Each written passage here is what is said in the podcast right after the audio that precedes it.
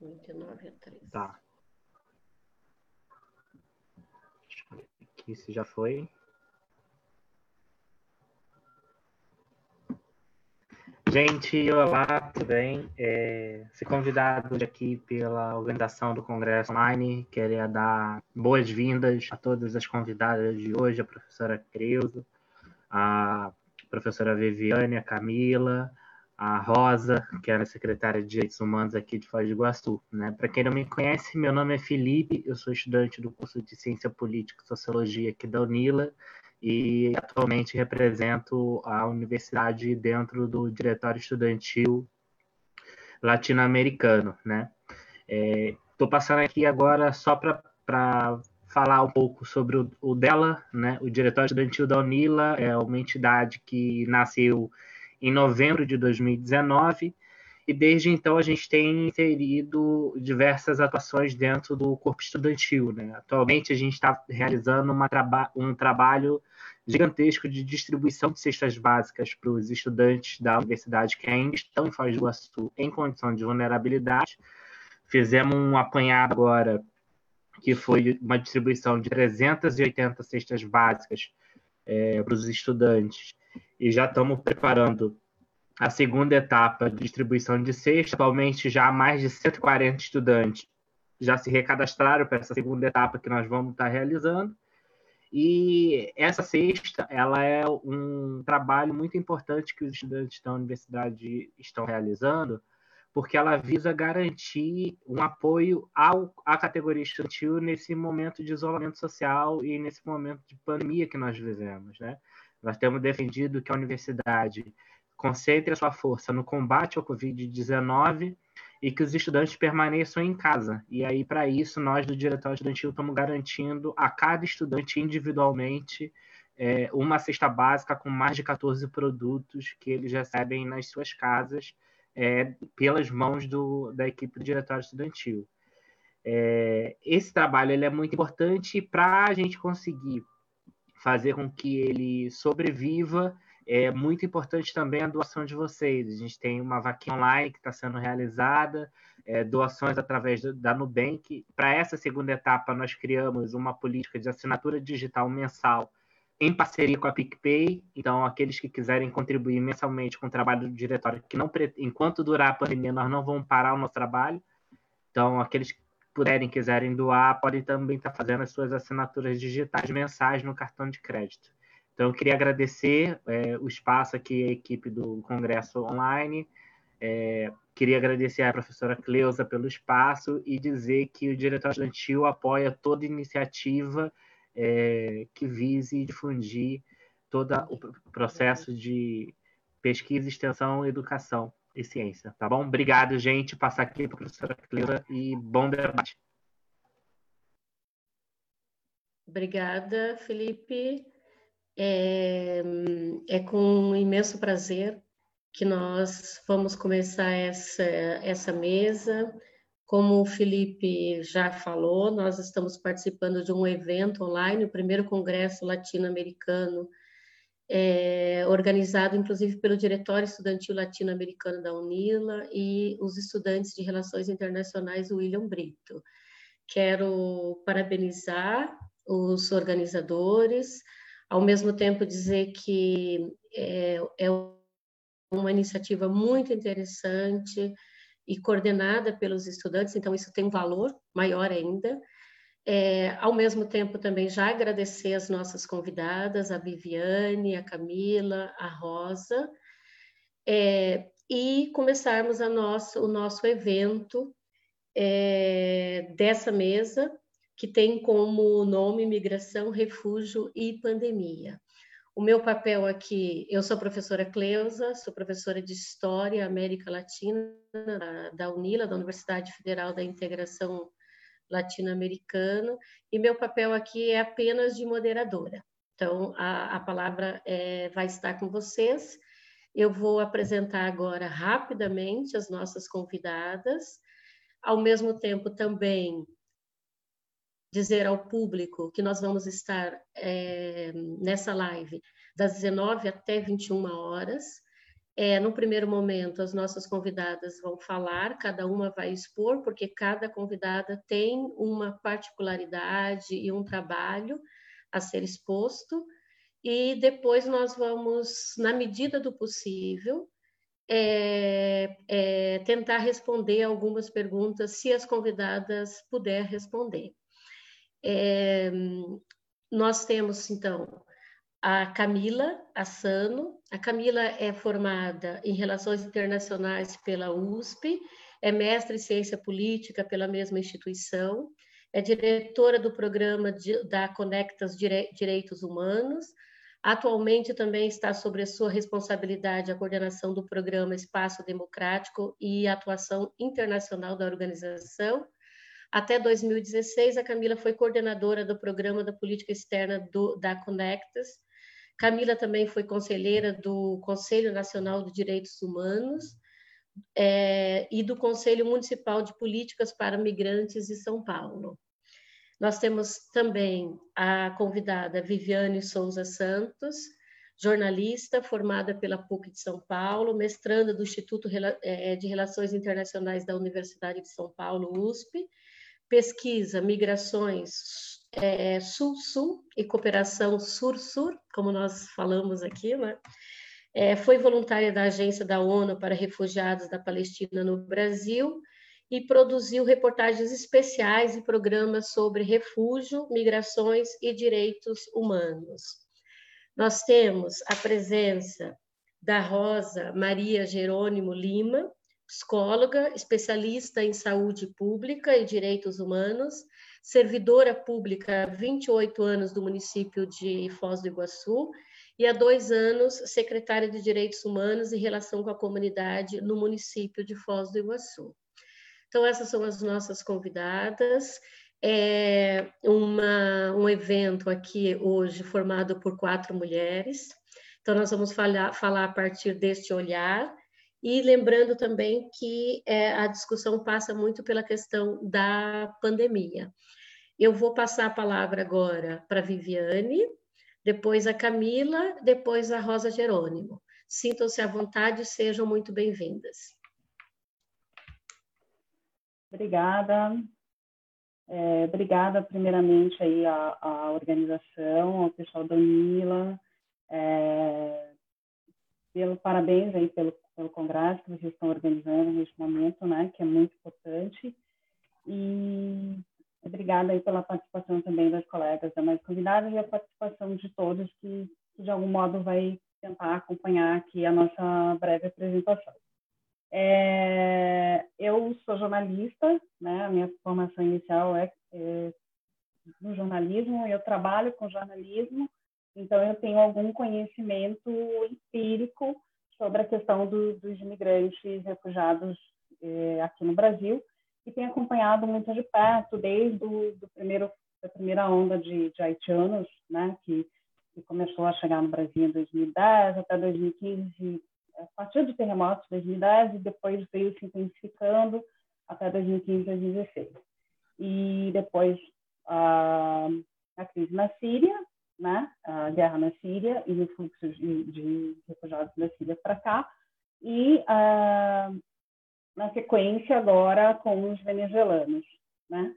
E, primeiramente, assim, o que eu gostaria de apresentar para vocês, eu não sei é, das pessoas que estão nos, é, nos assistindo, se tem ah, alguém com que estude migra, migrações e refúgios, mas de, de todo modo, assim, vou começar dando um panorama sobre é, em que contexto, né, a, a pandemia se instala no mundo, né? Então, assim, a gente vive é, num período em que o conservadorismo populista está consolidada de uma forma muito forte em alguns países, né, especialmente na primeira e maior grande potência, os Estados Unidos, é, alguns países como Hungria, com, com Orbán, e aqui no Brasil com o nosso presidente Jair Bolsonaro, que tem uma linha mais conservadora, mais populista e neoliberal.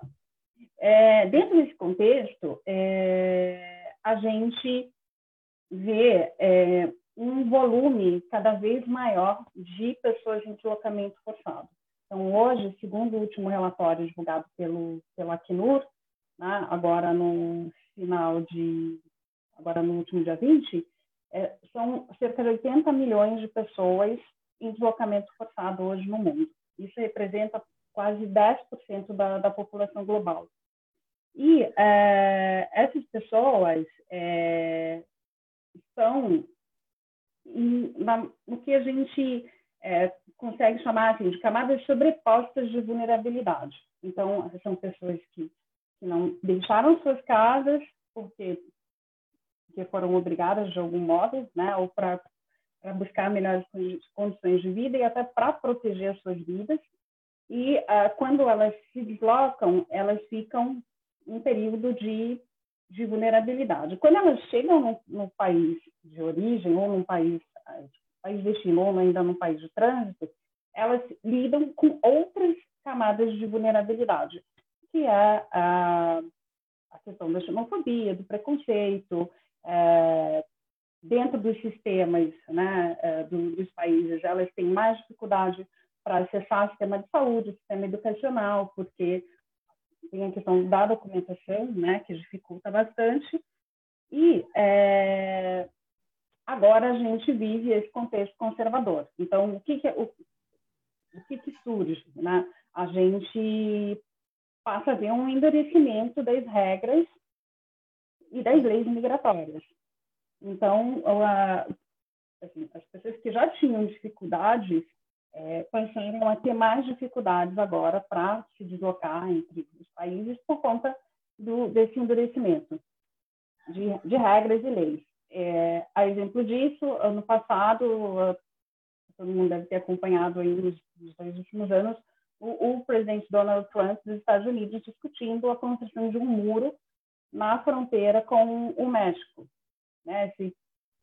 Ficou parado, está parado é, inicialmente no Congresso, a primeira, a primeira votação não passou e agora está aguardando uma segunda, depois a Camila pode me ajudar aí a, a, a, a entender um, um, pouco melhor, mas é, os, os Estados Unidos estão cada vez mais endurecendo as, as regras, né? E como a gente está falando aqui para vocês que são é, no mínimo, que acompanham né, o contexto da, da América Latina, né, além da Venezuela, a gente tem um problema histórico no Triângulo Norte da América Central. Então, pessoas que saem da Guatemala, uh, El Salvador e Honduras, indo para o México com o, a intenção de chegar aos Estados Unidos. Então, assim, esse é um problema histórico que vem desde o final dos anos 80, 90, que vem se agravando, e uh, agora dentro da, do contexto de, de pandemia. Né? O, hoje, a gente tem milhares de pessoas paradas na fronteira entre o México e, e os Estados Unidos, aguardando para poder entrar nos Estados Unidos, ainda sem, sem ter um, um de quando isso vai acontecer. E, ao mesmo tempo, a gente tem, é, por exemplo, em El Salvador, a gente já tem caravanas sendo organizadas para seguir o destino, dos Estados Unidos assim que as fronteiras forem reabertas. Então, assim, ao mesmo tempo que a gente tem um governo que está fechando as portas, né, um governo norte-americano que está fechando as portas, a gente tem pessoas que fugiram dessas casas saíram de casa e que estão tentando entrar nos Estados Unidos. O que acontece é que o contexto com a pandemia, é, as pessoas, né, a desigualdade nos países em desenvolvimento se agravou. Então, além de, de todos os problemas que a gente já tinha antes, a pandemia trouxe a falta de problemas de abastecimento local. Então, é, o, com isso, aumentou o número de pessoas deixando suas casas, que já, já trad tradicionalmente acontecia, e investindo nos Estados Unidos. É, e o que acontece é que, apesar disso, né, e de todo essa, esse problema, assim, da gente já ter uma crise global, que é a pandemia, os Estados Unidos continuaram a endurecer, a endurecer as regras. Então, somente em março, eles é, expulsaram cerca de 30 mil pessoas, mil, 30 mil migrantes indocumentados do país. É, então, é, o que, que a gente pode esperar desse, né, desse panorama? Não tem nenhum tipo de, é, de auxílio, de ajuda, não tem humanismo é, com as pessoas, com as pessoas migrantes durante esse momento. Tá? Aqui no Brasil, é, a gente fiz um levantamento ah, nas duas últimas semanas é, com dados do CONARE, os dados do CONARE sobre é, solicitações de refúgio aqui no Brasil. Tá? E, e os números caíram vertiginosamente desde o início do, do ano, especialmente de março para cá. Então, a partir do momento que você, fecha as fronteiras, a fronteira do Brasil com a, com a Venezuela fechou especificamente é, no dia 16 de março, a partir que você fecha as, as fronteiras, obviamente, né, por consequência, você tem um menor número de pessoas entrando no Brasil. Tá? Então, é, diante desse, desse cenário, a gente tem uma diminuição aí bastante significativa. Então, eu vou falar alguns números aqui para vocês, tá? É, então, entre janeiro e maio, a redução, janeiro, e maio deste ano, comparado ao janeiro e maio do ano passado, houve uma redução aí de 40% no número de pessoas solicitando refúgio aqui no Brasil. Tá? Somente em maio é, é foram registrados 222 casos. No mesmo mês do ano passado, para ter uma ideia da redução, eram 6 mil. Então, de 6 mil em 2019 para 222 pedidos agora em 2020. Tá? E mais de 50% desses pedidos é, do, no total foram 18 mil, 19 mil neste ano, né? mais de 50% desses pedidos foram é, feitos por venezuelanos. Aí, na sequência, é, sobre os países que, vem, que estão fazendo a solicitação aqui para a gente, é uh, Haiti, uma segunda leva de haitianos, a gente chama de uma o Conário chama de uma segunda onda de, de haitianos que agora passam a vir para o Brasil via Guiana. Eles não não estão vindo, diferentemente do que aconteceu entre 2010 e 2015, que eles iam ter o Acre, agora eles estão entrando via Guiana, Roraima e depois se espalhando para outros estados, tá?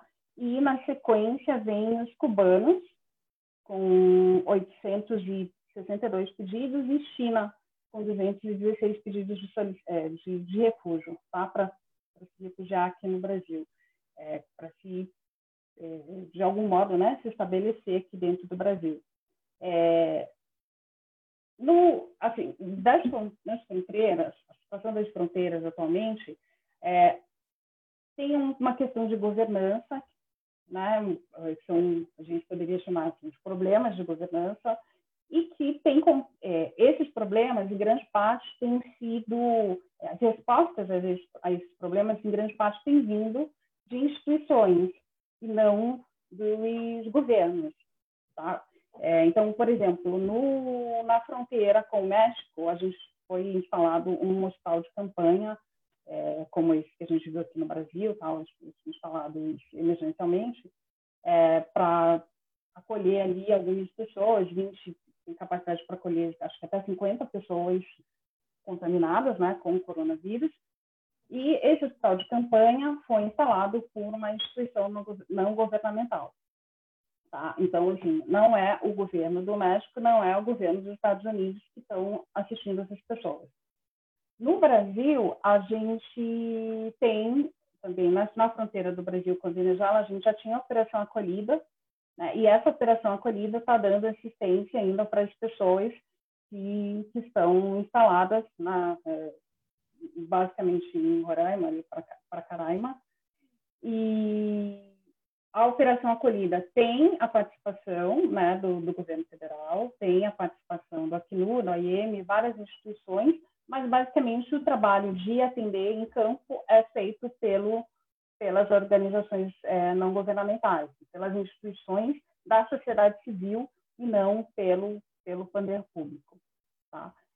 Então, é, a, o que, que a gente pode pensar é, sobre, sobre a pandemia em termos, em termos de, de migrações globais e refúgio, é, é como, como a gente é, está inserido na sociedade que a gente vive, quem são as outras pessoas que estão ao nosso redor. Né? É, eu uh, li agora, essa, nessa semana, um artigo, um artigo, uma entrevista, tenho acompanhado o trabalho da Saskia Sassen, que é uma socióloga, para quem gosta de, de globalismo, de migrações é, e de estudos de grandes cidades, é, ela escreveu um artigo em que ela fala que, ao longo dos séculos, as migrações foram feitas para, para as pessoas escaparem de condições negativas é, em busca e saírem em busca de um mundo melhor. Mas com a pandemia, é, nós não temos para onde correr e não temos como escapar. Então, é, e aí ela conclui, né, que isso é uma, essa é uma condição provisória. Né? A gente não tem para onde ir, a gente não tem como escapar disso, a gente está fechado, cada um dentro do, do, do mundo ali que, que, tem no momento. E ah, com, a, com a pandemia, a gente precisa repensar na sociedade que a gente vive. Tá? Então, numa entrevista recente que ela deu, ela fala que a pandemia é um convite para repensarmos a sociedade global nós não somos inocentes, nós não somos simplesmente vítimas. É, nós também somos agressores e este vírus mudará as regras do jogo. Nós vamos precisar mais, cada vez mais, uns dos outros e teremos que reconhecer que somos mais frágeis. Né? Então, ela coloca, ela coloca todos na, na primeira pessoa, ela se inclui nisso como uma oportunidade de mudar e que a gente vai precisar mais das outras pessoas. Mesmo ao mesmo tempo que a gente precisa mais dos outros, os outros precisam mais da gente. Então a gente precisa entender é, como é, esse contexto, essa situação de pandemia coloca a, todas as pessoas que estavam vulneráveis agora elas estão mais vulneráveis, né? Então a pandemia ela ela expôs todas as é, os problemas sociais né, que a gente já tinha, a gente já sabia que agora todo mundo está com isso escancarado, só não vê realmente quem não quer. Então, dessa forma, a gente pode pensar nessa situação e, e rever o que, que a gente pode fazer para assistir, para atender as pessoas que estão nas situações mais, mais vulneráveis. Quem não tem casa, quem não está na sua casa, não está no seu país, neste momento, seguramente está tendo uh, um, um, muitas, muitas uh, a pessoa está mais vulnerável e precisa muito mais ser acolhida do que em momentos tradicionais. Tá? Então, é, eu gostaria de encerrar um pouco sobre, com isso, né, com essa reflexão da Saskia sobre como que a gente pode ver o mundo, né, como a gente precisa repensar nas cidades e no deslocamento humano neste momento de pandemia, né, porque as fronteiras estão todas fechadas, é, mas elas vão ser abertas, elas vão se reabrir. Como a gente vê na situação da Guatemala, a gente já tem caravanas sendo formadas, tá, eles estão se comunicando via WhatsApp, formando grandes grupos para sair novamente ou seguir o seu caminho em direção aos Estados Unidos, em busca de uma sociedade, de condições de vida melhor. Não é um sonho, né? Que eles têm que, enfim, sempre é, se consolida. Então, basicamente era isso. É, e a gente ficou aqui para outras, outras perguntas e para a gente complementar. Obrigada, Viviane. É, vamos passar a palavra agora para Camila. Já, já tem uma pergunta, mas aí no final vocês poderiam responder a pergunta, tá? Camila, pode falar. Obrigada, professora Cleusa. Queria dar boa noite para todo mundo que está acompanhando, também para as minhas colegas aqui do, do nosso webinário. Agradecer muito a, a organização do, do congresso é, agradecer ao William pelo convite, por toda a atenção é, desde o momento do convite, de suporte, explicar melhor como funcionava. Então, agradeço também a todos os estudantes da Unila na, na figura do William. Dizer que sou uma grande fã da Unila, já pude uma vez ir presencialmente, participei de, de um debate, de um curso na, na universidade, e, e é um privilégio poder falar sobre migração para uma universidade que está baseada numa tríplice fronteira, onde o tema da migração é tão presente. É, inclusive, para cada ponto que eu fui preparando para falar, eu já estava pensando, mas como será que está acontecendo aí? E então eu já tenho várias perguntas. Que bom que a gente tem a secretária Rosa aqui conosco, porque eu acho que ela já vai poder trazer muito de uma realidade presente de uma cidade de fronteira, onde a migração sempre fez parte é, migração sempre fez parte do Brasil, mas se a gente for pensar nessas regiões de fronteira, ela é uma dinâmica perene. E essa situação que a gente está vivendo de pandemia, ela traz novos desafios, sem dúvida nenhuma. Imagino que para essas cidades que estão nas regiões de fronteira, é, a dinâmica tem alterado muito. Então, acho muito interessante poder é, ter a secretária Rosa aqui conosco e também a Viviane, que é alguém que já conheço, e que bom poder dividir esse momento com, com você. É, eu pensei organizei a minha apresentação em três tópicos principais. O primeiro é poder discutir justamente essa necessidade, de repente, de se fechar fronteiras. E eu também sou formada em relações internacionais, então nunca imaginei ter que viver um momento assim de fechamento total de fronteiras e um fechamento justificado, né, por conta de uma pandemia. Então, o primeiro ponto é fazer uma reflexão sobre a questão da necessidade de fechamentos de fronteira, de restrição de entradas e saídas, e como isso se dá à luz da, da questão da migração e do refúgio. Então, esse seria um primeiro ponto. Um próximo ponto é discutir um ponto que Viviane levantou sobre as vulnerabilidades e como elas vão se sobrepondo.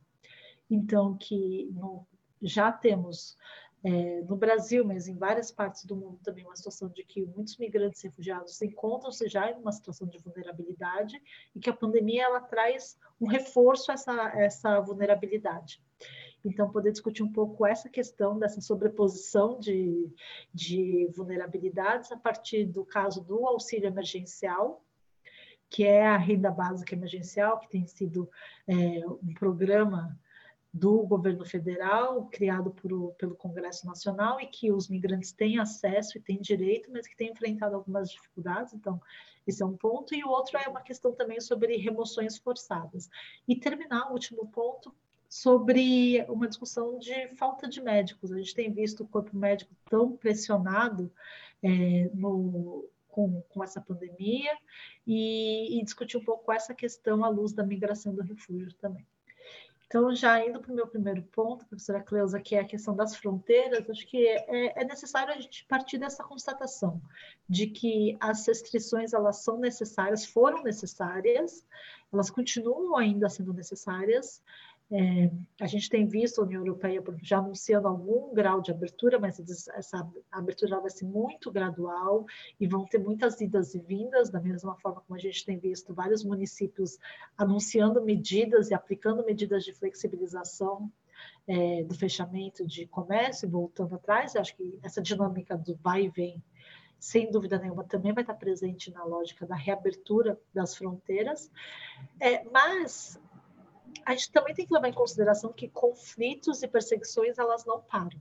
Né? Quando a Viviane traz na, na apresentação dela esse número recorde de 80 milhões de pessoas que são deslocadas forçosamente no ano de 2019, esse número ele não parou só porque começou-se uma pandemia. Então, a, a crueldade do, das guerras, é, as perseguições por várias razões, sejam razões políticas, é, razões de cunho religioso, étnico ou de orientação sexual, elas não param é, por conta de uma pandemia, mostrando ainda mais o quão, quão grave são essas situações. Então, que para isso, essas restrições, elas precisam ter algum tipo de, de exceções, exceções pensando na proteção daquele que é o mais vulnerável. E, e nessas situações, o que a gente tem visto é o Brasil dando mais uma vez um mau exemplo porque uma série de países como o Uruguai e o Canadá adotaram as restrições de entrada na fronteira, mas preservando a possibilidade de acolhimento àquelas pessoas que chegam no seu território em busca de salvar a própria vida, porque no seu país de origem ela sofre perseguição ou ela vive num conflito onde a vida dela está correndo risco. Então, a gente não está falando aqui de ela busca no país um, uma alternativa por conta da pandemia. Não é isso. A pandemia ela tem, tem aí atingido é, quase todos os países, mas é que essa perseguição e essa necessidade de buscar a proteção à própria vida, seja a sua vida, a vida da sua família, ela ainda continua, então, é, muitos países, incluindo esses dois casos que eu citei, o Uruguai e o Canadá, têm criado formas de é, não se furtar a dar essa proteção, que é uma obrigação por fazerem parte e ratificarem, terem ratificado a Convenção da ONU do Direito do Refugiado, mas também não é, descuidar das medidas sanitárias. Então, você pode aplicar medidas alternativas. Inclusive, o Acnur, a Agência da ONU para Refugiados, tem diretrizes que dizem, em alguns casos, é sim necessário acolher essas pessoas que chegam nas fronteiras, você pode aplicar medidas como quarentena, testagem dessas pessoas que chegam, uma série de outras medidas que não simplesmente fechar a porta a elas. E é exatamente isso que o Brasil tem feito, fechado as portas. Desde o início é, da declaração de estado de calamidade pública no Brasil, tem sido adotada uma série de medidas é, temporárias extraordinárias para combater a pandemia. E isso a gente está falando em vários setores, desde a questão de medidas provisórias para flexibilizar os contratos trabalhistas, a gente vê uma série de outras medidas é, temporárias, excepcionais sendo adotadas, inclusive uma lei federal que deu e tem dado a sustentação jurídica as medidas de, de combate à, à pandemia para os estados e municípios, não só para o governo federal. Então, a, no caso das fronteiras, é uma competência da União, então é, o governo federal tem adotado uma série de medidas, de portarias é, que lidam com a questão das fronteiras. Já foram várias, se não me falha a memória, que foram 16 portarias já, porque elas têm sempre um prazo de validade. O que faz muito sentido também, porque no início, quando isso tudo começou em março, nós não sabíamos quanto tempo essa situação ia perdurar e com, com que gravidade. Então, essas portarias, elas têm, em média, uma duração de 30 dias e têm sido constantemente renovadas, com pequenos ajustes. Então, começou com, uma, com um formato muito esquisito, de primeira, era uma, a primeiríssima portaria foi só com relação à Venezuela, depois vieram várias, uma portaria que abrangia todos os outros países que faziam fronteira, com exceção da Venezuela e Uruguai, porque aí depois, por fim, veio uma, uma portaria só sobre o Uruguai. Depois disso foi é, aglutinado tudo no, no, no mesmo texto, só que o que é comum a todas as portarias, desde a primeira, lá de março, é a previsão de sanções a quem cruza a fronteira e chega ao território nacional durante esse período, que é uma combinação do, de uma inabilitação do pedido de refúgio com a deportação imediata. E essa soma de inabilitação do pedido de refúgio somada à deportação imediata, ela a soma igual à violação do princípio da não devolução, do princípio do não refoulement, que é tão caro ao direito dos refugiados, que é entendendo que aquela pessoa, se ela chega no seu território para pedir refúgio é porque a vida dela corre risco no país de origem. Então, você não devolve imediatamente aquela pessoa. O pedido de refúgio dela vai ser analisado pelo órgão, no caso do Brasil, é o CONARE, o Comitê Nacional de Refugiados, e se de fato não houver essa, é, esse risco, sim, aí a pessoa não vai ter concedido status no Brasil, ou ela vai sim ser é, reconhecida como refugiado ou refugiada aqui. O, durante a pandemia, o governo brasileiro se deu o direito de inobservar essa obrigação, que é uma obrigação pela lei do refúgio e pela Convenção da ONU, que o Brasil é parte todos os protocolos da, com relação ao direito dos refugiados. Então, é, nesse sentido, se uma pessoa chega no nosso território, ela vai ser devolvida imediatamente, é, porque há algumas exceções que são se você é brasileiro ou brasileira, nata ou nato ou naturalizado, se você é residente já no país com residência é, é, determinado ou indeterminado prazo, se você tem filho brasileiro, filha brasileira, se você tem cônjuge brasileiro, isso tudo são algumas exceções. Mas um outro problema dessas portarias do governo é de que essas exceções de se você tem residência é, no país ou se você tem filho brasileiro, elas não são aplicadas a quem venha da Venezuela. Então aqui é uma, é uma é algo que eu acho muito curioso, porque o Brasil hoje reconhece o caso venezuelano como uma grave generalizada violação de direitos humanos. Nos dados que a Viviane trouxe já mostram que o Brasil tem reconhecido de forma é, coletiva então, milhares de venezuelanos como refugiados, e a única nacionalidade ou o único país que sofre uma, uma limitação absoluta de entrada é justamente a Venezuela. Então, aqui já tem essa incoerência grande que queria também é, passar, passar esse, esse ponto a vocês. É, esses, então, justamente, é necessário ter o controle nas fronteiras, vai haver sim restrições, só que o Brasil, o governo brasileiro usou a pandemia como uma cortina de fumaça para passar medidas autoritárias e desproporcionais. Porque se a preocupação é proteger da pandemia, você não precisa usar de medidas que é, estejam em detrimento de outras proteções. Você pode combinar medidas de sanitárias, de quarentena. E quando eu digo que usou de cortina de fumaça, é porque já havia uma tentativa e uma ofensiva por parte do, do governo federal para alterar alguns aspectos da lei de imigração. Então acabou ganhando certa visibilidade até na imprensa, é, a portaria 666 do então ministro da Justiça Sérgio Moro que ela criava justamente a deportação sumária, que é você eliminar qualquer forma de devido processo, direito de defesa, é, amplo contraditório de um processo de deportação. Isso foi muito criticado, inclusive até gerou algumas alterações, e, e essa portaria 666 foi substituída por uma outra.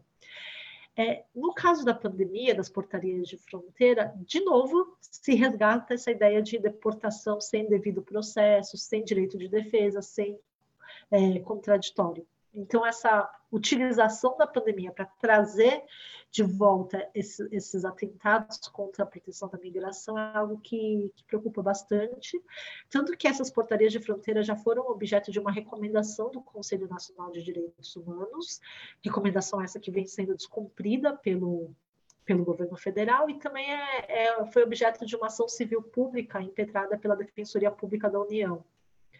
É, então, é um outro exemplo de como tem sido questionado, tanto no âmbito político como também é, jurídico, por ser tão violadora.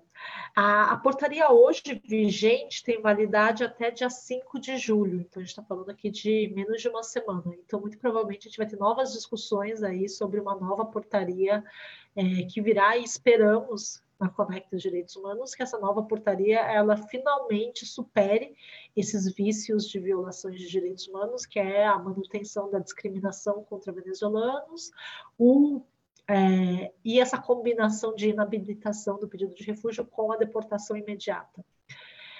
É, e até porque quando a gente está falando de fronteiras, a gente também está dizendo daqueles que querem sair do Brasil. E aqui aproveito até para fechar esse primeiro ponto, deixando uma reflexão que eu gostaria muito de ouvir é, da doutora, é, da secretária Rosa e, e, da professora Cleusa sobre a realidade em Foz, porque é, nós temos recebido cada vez mais relatos e pedidos de ajuda de pessoas que estão tentando deixar o território brasileiro para ir para outros países seja para migrar para outro país ou para retornar, e que estão tendo dificuldades porque o Brasil tem sido considerado um párea sanitário internacional pela desastrosa forma como o nosso é, governo federal tem reagido à pandemia e os números que não param de crescer de contaminação e mortes também.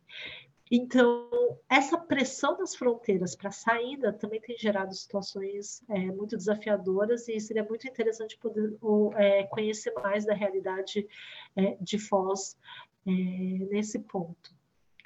Agora eu passo então para o meu segundo ponto, que é falar sobre essa soma de vulnerabilidades que, como a Viviane bem colocou, a pandemia ela vem para intensificar desigualdades que já existiam antes. Então, muitos migrantes e refugiados no Brasil, eles vivem de empregos, empregos não, de trabalhos informais. é, por uma série de dificuldades, isso acaba acontecendo, apesar daqueles que estão em situação regular, os solicitantes de refúgio, refugiados, terem direito à carteira de trabalho, existe ainda uma pressão muito forte é, e a xenofobia também, que acaba é, fazendo com que a maioria é, dos trabalhadores migrantes e refugiados estejam em trabalhos informais. E esses trabalhadores informais foram os imediatamente afetados com a pandemia, com o fechamento é, das cidades e as medidas de distanciamento social. Tanto que muitos deles tiveram que buscar é, o auxílio emergencial, essa renda básica emergencial, que foi um programa criado pelo Congresso Nacional e tem sido, com muitos problemas, implementado pelo governo federal. É, no caso, a lei ela foi construída de uma forma muito correta e respeitando a, a Constituição, então não há uma discriminação é, de acesso. Você, você está no território brasileiro e você consegue comprovar os requisitos ali colocados na política de auxílio emergencial, é, os migrantes refugiados que eu tenho recebido relatos dos nossos parceiros, como a Missão Paz aqui em São Paulo e outras entidades por outros estados, tem dito que muitos sim têm conseguido é, obter a aprovação do recurso, mas quando eles vão sacar o dinheiro numa agência da Caixa Econômica, eles têm dificuldades porque o agente da ponta ali, aquele funcionário, não aceita os documentos que são apresentados pelos migrantes. Muitas vezes o documento está vencido porque, de fato, a Polícia Federal suspendeu todos os atendimentos é, de renovação de documentos, de retirada de novos documentos. Muitos é, ainda estavam em fase de retirada da sua regularização migratória, mas o documento que eles possuem, ele é aceito e é, é válido para você poder sacar o auxílio emergencial. Só que há uma dificuldade ainda para que é, muitas agências não têm aceitado os documentos que deveriam sim serem é, válidos para reconhecidos como válidos. Então, esse é um ponto, é, e a, inclusive a Conecta, junto com outras entidades, tem apoiado a tramitação de um projeto de lei que hoje está na Câmara dos Deputados, em Brasília, visando a regularização é, dos migrantes, porque a regularização é a forma que existe para garantir, proteger é, os direitos básicos dos migrantes, inclusive de não serem vítimas de trabalho escravo e outras formas de exploração. E também regularizar uma forma da gente ter mais segurança, porque você vai saber, você, o governo federal, vai ter informações sobre quantos de fato são os migrantes aqui, onde estão, qual é a característica dessa migração, porque o que a gente tem é uma subnotificação devido ao número ainda alto, apesar da lei de imigração ela ser uma lei que foi construída visando a regularização, ainda existe um número alto de, de, de imigrantes em situação irregular. Eu insisto aqui no termo irregular e não ilegal, porque é, uma, é quase uma importação que a gente faz de, de países como Estados Unidos e Hungria é de chamar um imigrante que não está em situação regular, migratória, de ilegal. Né? É, nenhum ser humano é legal, é algo que eu sempre escuto dos coletivos e associações de imigrantes aqui de São Paulo, de diversas partes, porque você está numa situação é, de migratória irregular, mas você não é um, uma pessoa ilegal, porque nenhum ser humano de fato é ilegal e, e, ao chamar uma pessoa de ilegal, já se embute aí, se permite uma série de, de discriminações, é, que é o que a gente tem visto em casos como a fronteira do México com os Estados Unidos, ou cenas horrorosas é, na Hungria, nas fronteiras ali da Hungria. É, Ainda nesse segundo ponto meu sobre vulnerabilidades, muitos migrantes eles têm é, muita dificuldade com moradia. Eu tenho conversado bastante com, com, com migrantes que atuam em associações, em grupos. Um deles é o Jean Catuba, aqui da África do Coração, em São Paulo. E ele sempre destaca o ponto da dificuldade de moradia. Já era difícil antes, agora com a pandemia e muitos perdendo seus empregos ou seus trabalhos informais, estão, é, não estão conseguindo pagar os seus aluguéis. É, e o caso de remoções preocupa muito. Né? E que crueldade é essa do poder público despejar famílias em meio à pandemia, quando a política básica de prevenção é o fique em casa? É, eu queria chamar a atenção a um caso específico que a Conectas está atuando, que é de Boa Vista, lá de Roraima, de um grupo de 30 famílias de venezuelanos que viviam numa ocupação espontânea à beira do rio, do Rio Branco, é, essa ocupação recebeu o nome de Clamor do Rio. E lá viviam 30 famílias com crianças, idosos, é, pessoas de grupo de risco, então já o fique em casa já era pouco adaptado, porque era uma ocupação muito precária, mas era a forma como aquelas famílias tinham de se preservar e ter um local ali para se abrigar. É, a Prefeitura de Boa Vista, no final de abril, faz uma remoção ilegal ilegal porque não havia ordem judicial e retire essas pessoas no meio de uma pandemia, final de abril, já com os números crescendo no estado de Roraima. E primeiro problema, já tinha aí o problema da ilegalidade da operação por não ter a ordem judicial. E o segundo problema é que a prefeitura ela não fez nenhum tipo de encaminhamento planejado para essas famílias. Então, ela retirou-se de lá e disse: vocês podem buscar a Operação Acolhida, que é esse esforço do governo federal junto com agências da ONU e sociedade civil, que a Viviane também comentou. Então, não houve ali já uma separação, identificação das famílias mais vulneráveis, de casos de pessoas que precisassem de uma atenção maior. Não foi simplesmente dito procurem a operação acolhida por conta própria.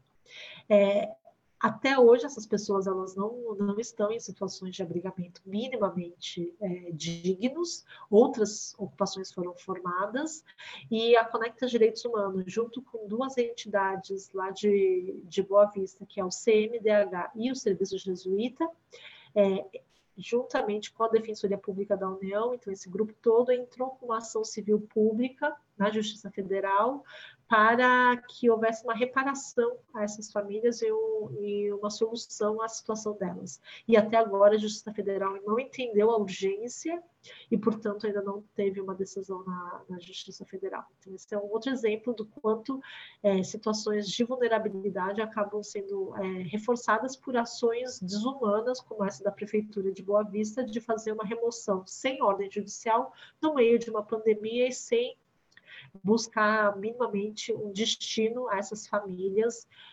e, é, com crianças e pessoas de grupo de risco para a Covid-19. E agora para o meu último ponto que eu comentei, que é a questão dos médicos, né? E a falta, e não sei como é que está hoje a situação aí na região da, de Foz, na, na Unila, mas é, muitos estados, desde o início, têm sofrido com a falta de médicos, porque é, a sobrecarga de trabalho tem sido muito intensa, então os médicos estão trabalhando para além do seu limite, muitas horas, muitos plantões, sem falar que muitos dos médicos estão se, estão se contaminando e, e, por conta disso precisam se afastar por um período para se cuidar e também evitar o, o contágio. Então, existe ali uma pressão e uma sobrecarga já na, no corpo médico que nós temos no Brasil. E o Brasil é um país que é, tem os seus médicos muito mal distribuídos. Então, se a gente for pensar, isso inclusive foi um levantamento que o próprio CFM, Conselho Federal de Medicina, fez, que no, no total, o número de médicos no Brasil para o número de habitantes não é um índice tão baixo, isso é resultado de muito de muitos investimentos prévios, mas se você divide por estados, aí tem um desequilíbrio desse coeficiente. Então, estados como Roraima, é, outros estados do norte, do nordeste, têm um número muito baixo de médicos e até médicos que estejam dispostos a irem para regiões mais remotas nessas regiões ainda. Então, essa já existe uma falta crônica de médicos em regiões fora né, desse nosso eixo aqui, sul-sudeste. É, e eu queria só terminar aqui com essa reflexão, porque quando a gente fala de imigrantes refugiados, a gente está sempre pensando neles como vítimas ou como fonte de desafios e problemas, quando eles podem ser parte da solução parte do esforço coletivo. Porque há uma série de refugiados e imigrantes no Brasil que são médicos. e são médicas. São formados, se formaram nos seus países de origem, chegam no Brasil, mas não conseguem atuar como médicos por uma questão burocrática e de ineficiência do Estado brasileiro, porque para você exercer medicina no Brasil, você tem que, se você se formou fora, você precisa revalidar seu diploma. E a maioria das universidades públicas, elas utilizam a prova do revalida. Só que essa prova do revalida, ela não acontece há três anos. Então, existe uma ideia de que ah, o médico que se formou fora, ele não consegue passar no revalida. Olha, se você está falando de alguém que chegou depois de 2017, essa pessoa não teve nem a chance de prestar essa prova e tentar revalidar o seu diploma. Então, aqui eu faço até esse apelo, né? Eu sei que a Unila participa aí dessas discussões junto com as outras universidades públicas, para que haja esse esforço maior, porque há uma série de profissionais migrantes e refugiados querendo atuar na sua área e contribuir aqui no Brasil, mas que são impedidos por essa questão é, de ineficiência e burocrática com relação a, a revalidação de diploma. E no caso agora da, da pandemia, a gente tem visto tantas medidas excepcionais e temporárias, mas com relação à contratação desses médicos, é, com a flexibilização de algumas das, da, das regras ordinárias de contratação, isso tem sofrido muita resistência.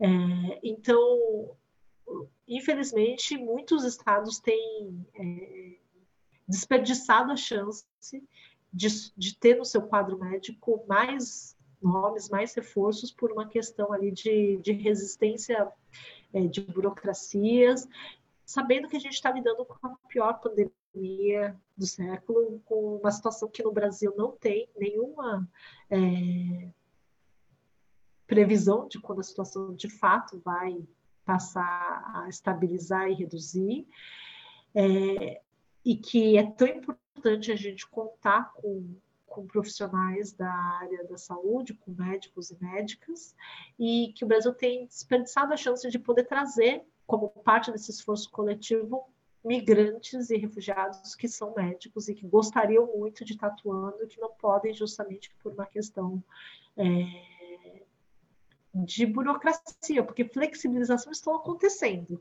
É, vocês devem saber que estudantes de medicina tiveram suas formaturas antecipadas para poderem atuar no, nos hospitais é, pelo Brasil todo. Então, por que não a gente também pensar em algum tipo de flexibilização para que esses médicos, migrantes e refugiados também possam atuar e colaborar aqui no, nesse esforço da pandemia? Bom, era isso. Queria agradecer de novo o convite e também depois fico à disposição para as perguntas e, e, e, mais trocas aqui também com as outras convidadas. Obrigada. Muito obrigada, Camila. Voltaremos para as perguntas e vamos agora passar para a Rosa Jerônimo, que é a nossa atual secretária de Direitos Humanos e Relação com a Comunidade de Foz do Iguaçu.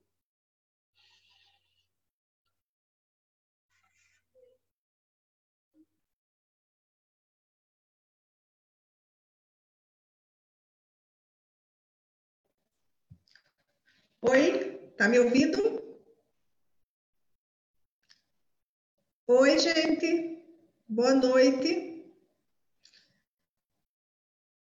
Oi, oi. João. Oi.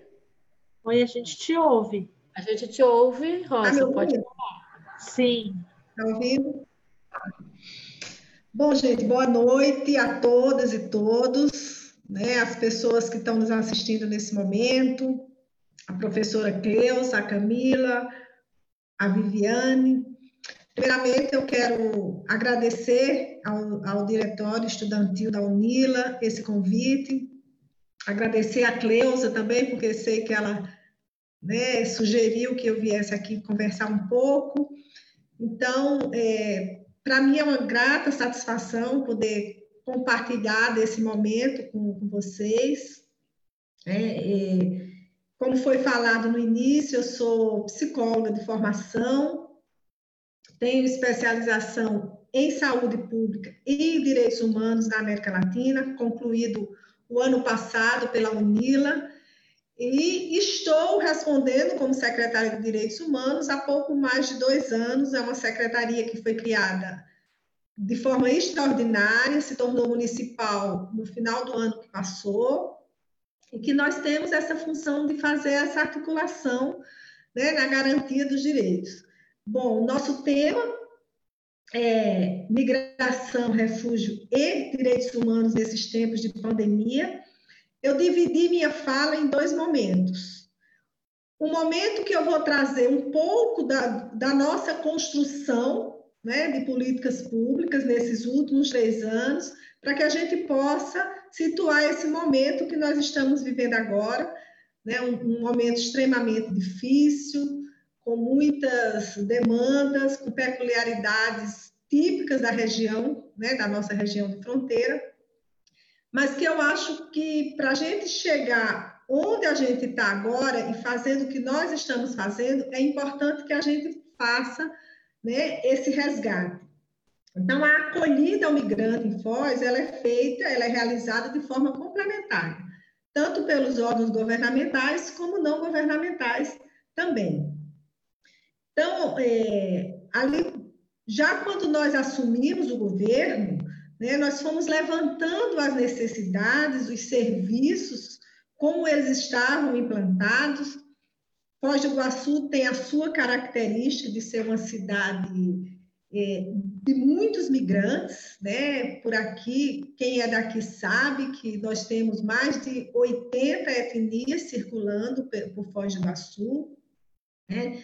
Nós temos, é, na sua grande maioria, paraguaios, né? Que circulam por aqui, mas nós temos a, a segunda maior colônia árabe do, né, do Brasil, nós temos uma colônia chinesa muito forte, enfim, os haitianos que começaram a chegar aqui a partir de 2010, os venezuelanos que começaram a chegar aqui depois de 2015, 2016, e, e no maior volume de 2017 para cá, e muitos outros, né, senegaleses, enfim, muitas pessoas que, que por aqui circulam. Mas as políticas públicas, de uma maneira geral, elas é, estão muito mais colocadas para aquelas pessoas em condições de vulnerabilidade. Então, o que é que nós é, fomos levantando em termos de serviços assistenciais no nosso município, seja nas políticas de assistência social, seja na própria saúde, na educação, enfim, na questão do emprego. Então, tudo isso a gente foi fazendo esse, esse olhar, tendo esse olhar, pensando nessa população né, que migra para Foz do Iguaçu, algumas é, vêm é, espontaneamente, mas muitas delas vieram de forma forçada, como é a questão dos venezuelanos que eu diria que hoje é, é o maior grupo que nós temos aqui em condições de maior vulnerabilidade. E, e aí a gente vê no nosso município que, embora tenha suas características por ser uma tríplice fronteira, por ter essa circulação muito grande de paraguaios, de argentinos, a gente identifica, identificou uma, uma situação de xenofobia, de preconceito, né? Que por mais que a gente escute nos discursos, ah, todo mundo vive de forma pacífica, sim, vivemos de forma pacífica porque nós não temos guerras por aqui, né? Mas a gente sabe que as pessoas passam por situações, né, de muito preconceito e, e isso acaba é, dificultando a vida para essas pessoas que precisam de uma acolhida, né, que seja humanizado, digamos assim. Então, a gente, enquanto governo, tomou essa decisão, que eu considero que é uma decisão política, né? de, de não nos posicionarmos de forma conservadora, é, fechando as portas para as pessoas, muito pelo contrário, né? buscando fazer essa acolhida. Então, em 2018, uma parceria da OIM com o município, com, com o nosso governo, né, especialmente com a Secretaria de Direitos Humanos e Assistência Social, criou um protocolo né, de atenção ao migrante. Esse protocolo, ele é um protocolo, esse aqui, um, um protocolo muito importante. É um protocolo que define os serviços, não criando novos serviços, mas ele trabalha em cima do que nós temos né, no nosso município e ele facilita e possibilita que os servidores e os profissionais tenham uma direção de encaminhamento, das formas como atuar a partir desse protocolo. Esse é um protocolo de serviço. Então, ele foi muito importante porque ele possibilitou todo um levantamento dos serviços. Então, assim, na assistência social, o que é que nós temos? Nós temos o, o Centro POP, que é, é um, do, um, dos equipamentos do, do, da assistência social, que acolhe as pessoas é, em situação de rua e também as pessoas migrantes, porque a gente tem muitas pessoas em situação de rua que são migrantes. Né? Agora, me, menos, mas Foz do Iguaçu é uma cidade onde as pessoas, os malabares, né, as pessoas que vêm do Chile, do Uruguai, da Argentina, elas são aquelas pessoas que estão nas ruas porque elas ganham a vida né, nesse movimento migratório e muitas vezes essas pessoas estão numa condição né, de bastante vulnerabilidade. Então, esse serviço é um serviço de acolhida, onde a pessoa pode fazer sua higiene pessoal durante o dia e ter acesso à alimentação. Também nós temos casas de passagem, são aquelas casas que acolhem né, as pessoas é, famílias, nós temos três casas de passagem, aquelas que acolhem as famílias, aquelas que são acolhem os homens, e também uma terceira casa, que essa foi criada o ano passado, no mês de agosto, e ela tem vagas prioritárias para migrantes. Isso foi uma decisão né, tomada porque muitas pessoas iam chegando e, a princípio, elas precisam de um tempo para se organizar né, para que elas possam minimamente ter sua documentação organizada, é, buscar uma forma de, de, de, gerar renda. Então, essa casa ela tem alguns espaços prioritários, né? Por quê? Porque a questão do migrante, ela, ela, quando o migrante chega, ele tem a, a primeira situação que é extremamente importante, que é a regularização migratória. Então, é, como que a gente se organizou né, para aquelas pessoas que não têm possibilidade de pagar as taxas, que a gente sabe que são valores consideráveis, principalmente para quem não tem renda alguma. Então, nós temos hoje a Casa do Migrante, que é uma, uma instituição parceira, né, ligada à Igreja Católica, conveniada com a prefeitura e com o antigo Ministério do Trabalho, então ela recebe recursos também da Caritas, né, diocesana, e acolhe muito dos migrantes que chegam e numa parceria com a Polícia Federal, a Casa do Migrante, ela dá um atestado para aquele migrante que não tem condição de pagar a taxa. E a Polícia Federal aceita né, essa declaração para que a pessoa faça o seu processo migratório é, sem, sem ter que pagar a taxa. Então, os serviços, os CRAS da assistência social também passaram a dar essa declaração de insuficiência, né, que a gente chama, e aí a pessoa com essa declaração, ela se desloca até a Polícia Federal e ela pode fazer seus trâmites e, e ser isenta dessa taxa. Então, algumas é, dessas ações que a gente buscou fazer foi justamente para poder acolher esse migrante que chega em Foz do Iguaçu que precisa ter todo esse, esse acolhido, como a, a Camila falou, né? A pessoa quando chega num território, ela está desprovida né, de, qualquer, de qualquer apoio. Ela precisa ter uma referência para que ela possa ir se organizando. Então, nessa tentativa de organizar esses serviços, a gente foi humanizando esse processo. O protocolo possibilitou isso porque fez com que os servidores pudessem estudar, entender essa dinâmica. É, cada sujeito que chega é um sujeito único, né? a gente não pode agir é, pensando de forma discriminatória. Qual é a razão que ele está vindo? Não importa as razões, migrar é um direito. Né? Muitas dessas pessoas não migraram simplesmente por uma opção, ah, eu quero ir lá morar em tal lugar, elas foram forçadas a fazer isso. Então, é muito importante que o poder público, o, o governo municipal, tenha essa acolhida. Então, nós temos um serviço de acomodação, que possibilita é, um abrigo, e aí eu quero ressaltar que nós também temos um abrigo para mulheres em situação de violência, né, que é muito importante.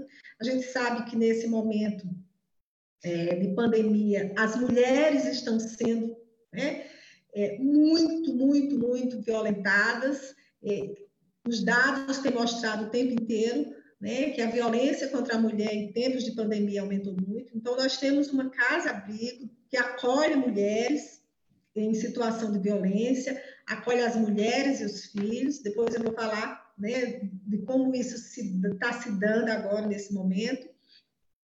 Então, nós temos uma rede de serviço né, que é criada para atender aos brasileiros e brasileiras e a gente foi inserindo a população migrante né, nesses processos. Por exemplo, é, uma grande parcela, eu diria que mais de 70% dos venezuelanos que se encontram em Foz hoje, eles já estão cadastrados no cadastro único da assistência social. Né? O cadastro único possibilita também acesso dessas pessoas a alguns é, benefícios. Nós temos a questão da educação, e, e aí eu, eu considero assim, um dos pontos muito importantes, é, toda criança migrante que chega a Foz do Iguaçu, ela tem acesso ao ensino, à educação infantil e o ensino de funda é, fundamental de primeira fase, que é a responsabilidade do nosso município. E mesmo antes que a criança tenha a sua documentação regularizada, ela já passa a frequentar a sala de aula. O último levantamento que nós tínhamos feito, inclusive a gente teve reunião com o pessoal da, da Secretaria de Educação, nós tínhamos mais de 600 crianças matriculadas na rede municipal de ensino, todas crianças migrantes. Esse fluxo, ele aumenta, né, ele muda assim muito rapidamente, mas era uma média de 600 e poucas crianças matriculadas regularmente. Com relação à saúde, é, nós identificamos um problema muito é, importante, porque nós somos aqui uma fronteira, né? e, e essa questão do, dos paraguaios, enfim, a dificuldade em fazer o cartão SUS. Fizemos uma interlocução com a Secretaria de Saúde, temos diversas reuniões e hoje nós temos um, uma nova normativa que possibilita a desburocratização para que o sujeito possa ter acesso ao cartão SUS. Porque quando ele chega no serviço de urgência e emergência, ele é atendido com o documento pessoal dele. Mas quando ele demanda atenção básica e atenção especializada, se ele não tiver o cartão SUS, ele não tira medicação na farmácia, ele não faz um exame de maior complexidade, então ele vai encontrando essas dificuldades. Então, nós é, fizemos essa interrupção e conseguimos, né, depois de várias reuniões, que a Secretaria de Saúde descentralizasse, como é para todos os brasileiros e brasileiras que moram aqui em Foz do Iguaçu, que o cartão SUS possa ser feito na unidade de saúde mais próxima onde esse imigrante está residindo. E aí os critérios, é, lógico que a regularização é o ponto principal, ele tem que ter a RNM, mas antes a gente tinha um processo burocrático com relação à questão da moradia, né, da comprovação de endereço. Muitas vezes a pessoa não tem uma conta de água, uma conta de luz no seu nome, e aí se abriu um leque de possibilidades para que as pessoas pudessem né, ter um contrato de aluguel ou uma declaração do dono do imóvel, enfim, essas possibilidades para que a gente desburocratizasse. Eu considero que isso é um ganho, né, porque o acesso à saúde, é, o SUS ele é universal, todas as pessoas residentes no Brasil precisam ter esse acesso. Então, é, foi uma forma que a gente encontrou né, de, de, possibilitar que as pessoas realmente tivessem, e nesse momento de pandemia, muito mais. Né? Bom, e um outro ponto que eu considero importante, meio de, de subsistência e renda. Nós buscamos né, uma parceria com a Casa do Empreendedor, que é um órgão do município, e a, o setor de empregabilidade da cidade, para que essas pessoas pudessem ser encaminhadas, né? A agência do trabalhador encaminhar, orientar, para que elas pudessem ir acessando os trabalhos formais da cidade. Muitos deles conseguiram né, entrar na rede hoteleira da cidade, trabalhar. Né? Foi citado que, de fato, uma grande parcela dos migrantes trabalham de forma autônoma, né? mas a gente buscou com isso e muitos entraram no mercado de trabalho, assim como muitos foram inseridos em cursos profissionalizantes que estavam acontecendo em parceria com o SESI e Senai, em cursos técnicos de muita qualidade, e essas pessoas eh, também estavam fazendo esses cursos, tinham vagas prioritárias para a população migrante.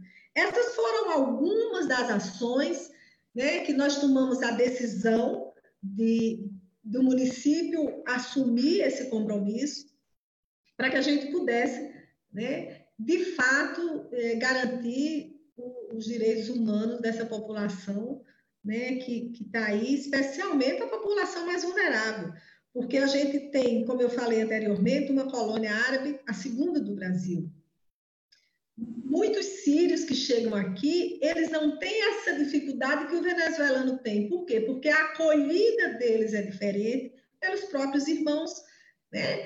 Que se organizam, que apoiam, que dão né, esse suporte. É, um processo muito interessante que aconteceu foi a criação de uma associação dos venezuelanos. Né? A gente esteve acompanhando esse processo desde o início. Hoje, o grupo de venezuelanos no, em Foz do Iguaçu chega a cerca de quase 450 famílias, mas eles têm se organizado numa rede de apoio muito interessante. A gente faz interlocução com, com a associação constantemente, né? e eles, à medida das necessidades, eles nos demandam e a gente, enquanto Secretaria de Direitos Humanos, em parceria com a Secretaria de Assistência Social, tem buscado dar esse apoio. Né? E aí, agora, é, eu quero trazer um pouco do que a gente está vivendo nesse momento de pandemia, três meses e pouco, né? Foz do Iguaçu se antecipou. No dia 15 de março, o, o prefeito é, lançou o primeiro decreto. A partir do dia 17, nós tivemos as escolas municipais que fecharam e Posteriormente, foram tendo outras, outras eh, normativas que fechou um tempo a cidade, né, alguns comércios, enfim. E aí, nós tivemos o fechamento das pontes, né, a ponte da amizade, que liga o Brasil ao Paraguai, e a ponte do, da fraternidade. Com isso, o fluxo diminuiu bastante. Né? Aquela população migrante que ficava nas ruas, né, que estavam ali demandando o serviço do, do, do, de assistência, que é que está ali constantemente abordando as pessoas em, em, situação de rua, isso diminuiu muito, né, porque eles, eles voltaram, eram aquelas pessoas que vinham do Paraguai durante o dia para cá e retornavam. Então, com esse fechamento, esse fluxo caiu bastante. Mas, por um outro lado, nós também tivemos pessoas que vieram para cá para se deslocar e, e, se encontraram com a ponte fechada e não puderam mais ir, tiveram que ficar em Foz do Iguaçu. Né? E nessa condição, essas pessoas também precisavam ser acolhidas. E aí a gente tem né, um número expressivo de pessoas que estão ainda na cidade, mas elas estão acolhidas nos serviços da assistência social, né, na casa de passagem. Algumas estão na rua por opção. Né? Elas são abordadas pelo serviço eh, de assistência, as pessoas ofertam a elas todos os serviços que nós temos, mas muitas delas né, não, não aceitam, não querem, e a gente também precisa respeitar né, esse sujeito nas suas é, inúmeras peculiaridades e cabe a nós a oferta e cabe a nós também o respeito àqueles que né, tomam essa decisão de, de não ir. Então, nós temos, como eu falei anteriormente, os serviços que oferecem né, alimentação durante o dia, muitos deles vão, mas retornam é, é, à noite para a rua. E nós temos aí, nesse tempo de pandemia, algumas situações que eu digo que são assim diferentes. Por exemplo, logo no, no início, ali, no início de abril, mais ou menos, com, a, a, com tudo que estava acontecendo, nós tínhamos muitos paraguaios que trabalhavam na indústria têxtil em São Paulo e foram demitidos em massa. E essas pessoas começaram a retornar. Os primeiros que vieram, quando saíram de São Paulo, a ponte estava aberta. Mas quando eles chegaram aqui, a ponte já não estava mais aberta. E a decisão do governo do Paraguai era que ninguém entraria no país uma, pela questão sanitária. Nós nos deparamos uma situação que, que, que para mim assim foi, foi algo que me, me tomou bastante, porque eu considero uma questão humanitária. Eram três ônibus com mulheres, com crianças, com bebês, com homens, com grávidas, que pararam sob a ponte da amizade e não podiam entrar. E aí um impasse, porque eles também não poderiam ficar em Foz do Iguaçu. Eles estavam vindo de uma área de grande. Eh, que estava tendo muita contaminação, que era São Paulo naquele momento, e aí nós fomos procurados né, pelo consulado paraguaio, e aí imediatamente a gente conversou com o prefeito para expor toda a situação.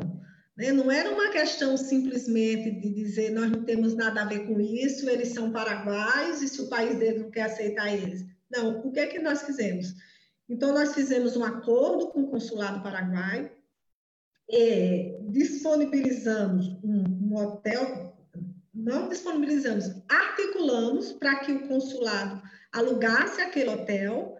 Essas pessoas foram todas para o hotel, para ficar até que o governo paraguaio permitisse a entrada deles, porque eles também estavam se organizando lá para que essas pessoas entrassem e fizessem a quarentena.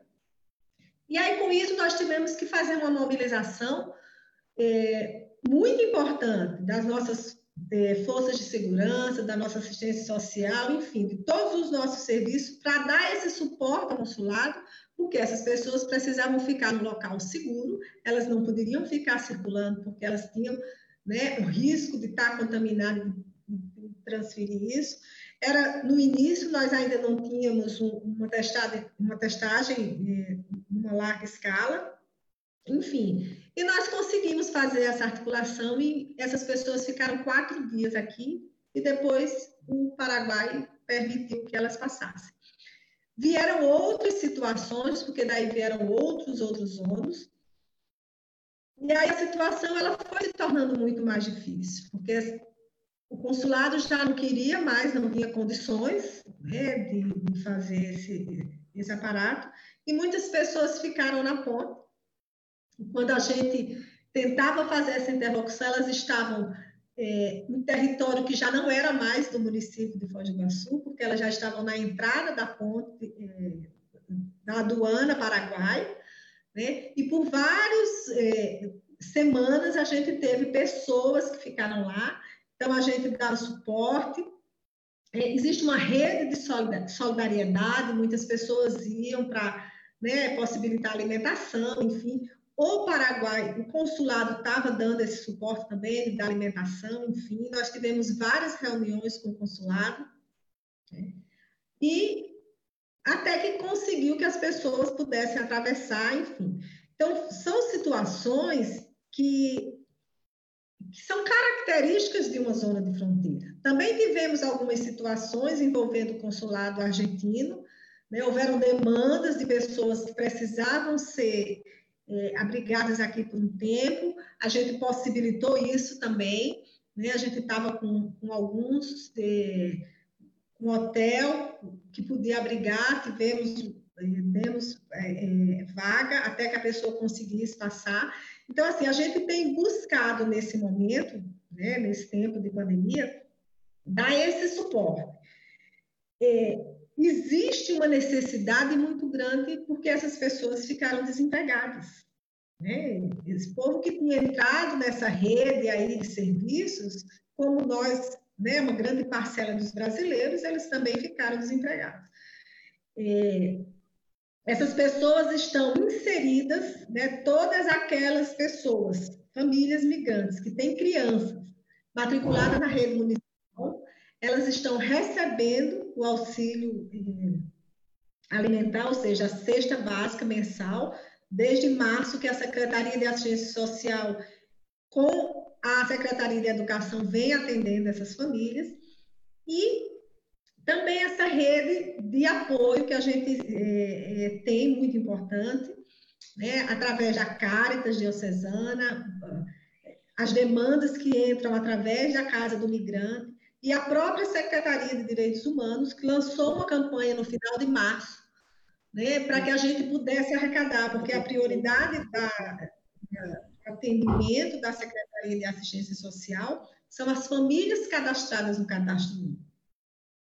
Mas nós sabemos que em tempos de pandemia, muitas pessoas que nunca tiveram cadastro estão se vendo em situações como essa e essa população migrante também. Então, a gente tem dado esse apoio, tem atendido alguns, todas as demandas que chegam para a gente, a gente tem buscado atender né, com, com cesta básica, né? E, e eu diria que é uma situação muito complexa, né? uma situação eh, delicada, porque nós não sabemos até quando isso vai, né? Mas a gente tem buscado, e, e outra situação que me, me, vem agora à memória, eu fui procurada logo no início também da pandemia, porque muitas pessoas, Foz do Iguaçu é referência para o tratamento de hemodiálise e tratamento oncológico. Então, paraguaios que faziam tratamento em Foz do Iguaçu não estavam podendo vir para fazer esse tratamento. Então, a gente também buscou essa articulação e agora, essas pessoas que fazem tratamento, elas podem vir do Paraguai, né? É, elas são autorizadas pelo é, consulado paraguaio, pela imigração paraguaia, para que elas entrem, façam acompanhamento, porque são doentes crônicos, e retornem para o Paraguai. Nós temos brasileiros que estão do outro lado e também paraguaios fazendo né, esse, esse acompanhamento. São situações que a gente não né? Antes a gente não vivenciava isso, estava tudo livre. Então, a, a pandemia também trouxe essa, essa dificuldade. Né? Então, a gente tem buscado, junto com né, todo, toda uma equipe, garantir esse atendimento de forma digna. Eu quero trazer duas situações é, que também foram bastante, eu diria que uma delas foi é, uma situação assim especial. É, no final de semana que passou, no sábado, eu fui procurada é, que tinha um, um, casal de meninas, de garotas, de mulheres, né, que estavam sob a ponte da amizade, é, uma delas paraguaia, outra brasileira.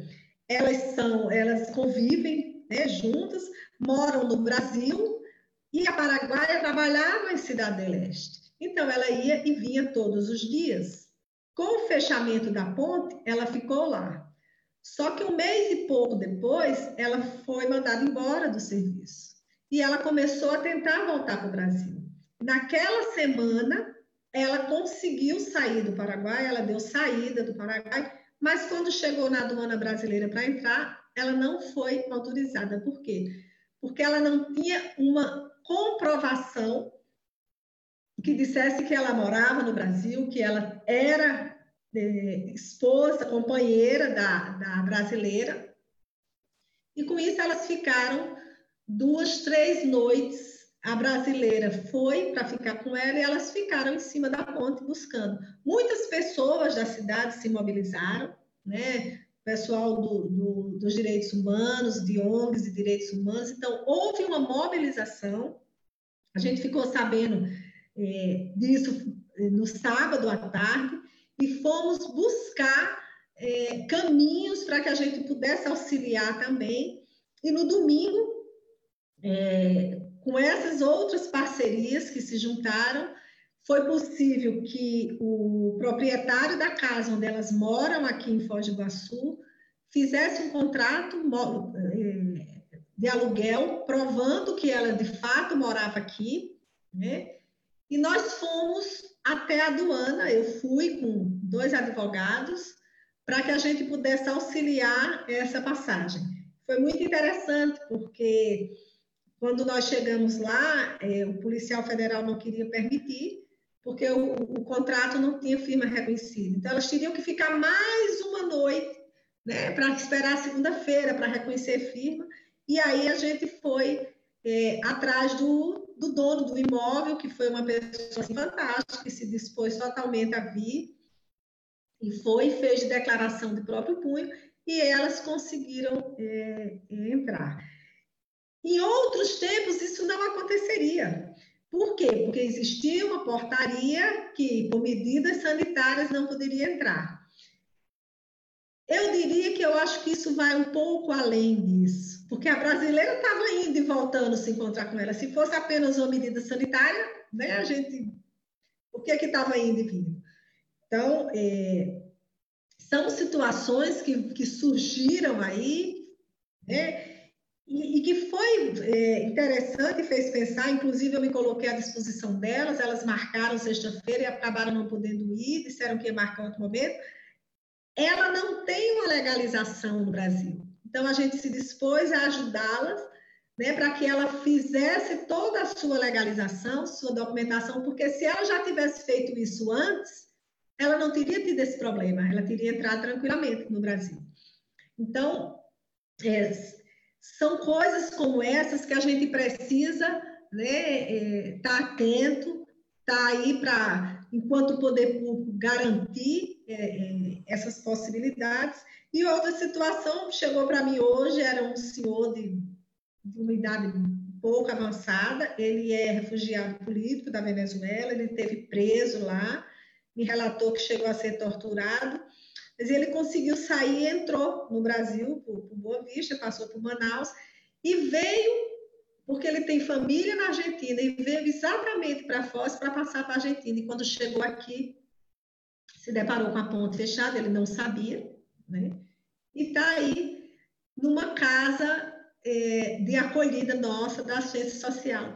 E aí ele faz um relato que eu acho que para mim hoje foi, foi muito legal que ele diz assim, que por onde ele passou, ele não teve a acolhida que ele teve em Foz, que ele quer permanecer nesse, nessa casa, ele recebe o, o benefício do governo federal, ele conseguiu, né, ele está recebendo aqueles 600 reais, que possibilita ele, foi o que possibilitou ele comprar passagem, vir, enfim, faz seis meses que ele está no Brasil, mas, assim, é, e aí ele, ele faz esse relato de, de do quanto ele estava bem acolhido e o quanto isso tinha sido importante para ele nesse momento, né, até que a fronteira abre e que ele possa passar para ficar com os familiares dele. Então, assim, tem, tem muitas coisas que, que são difíceis, tem.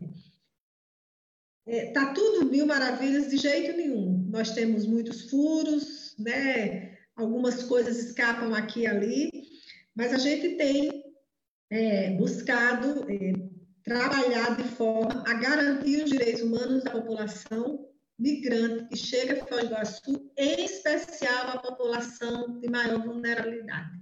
Né? atendemos a, a todos 100%? Acredito que não. Né? Mas estamos buscando esse aperfeiçoamento.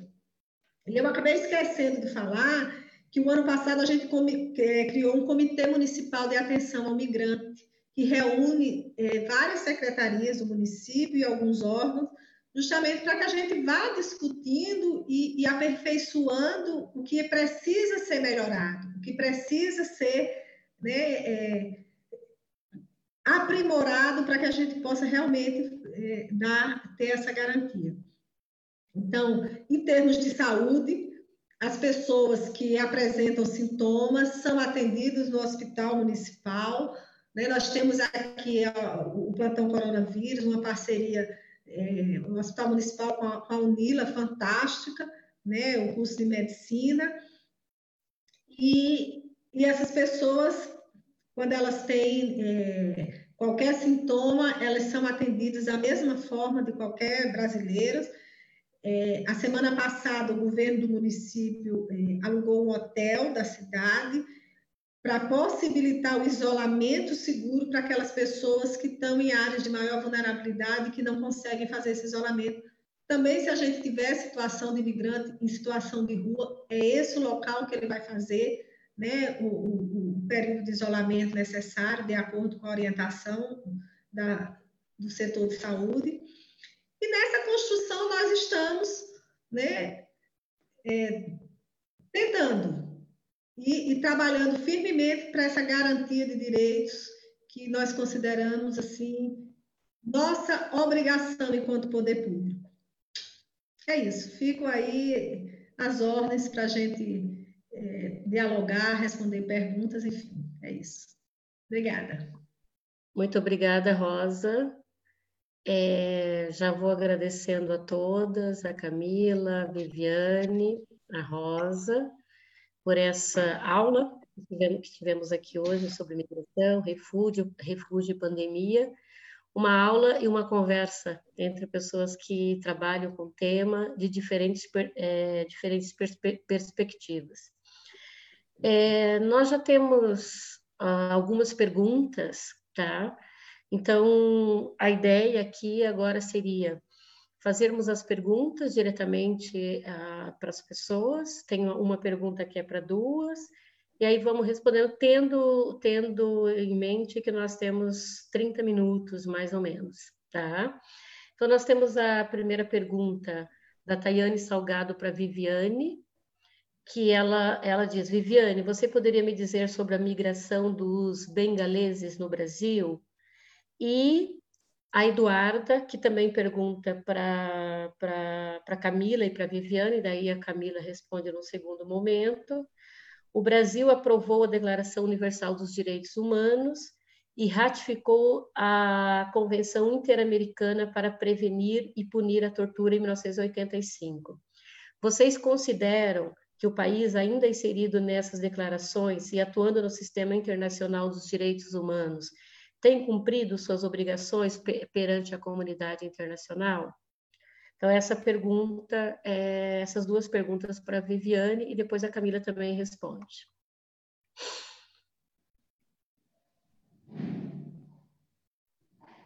Olá, boa noite aí, obrigada pelas perguntas.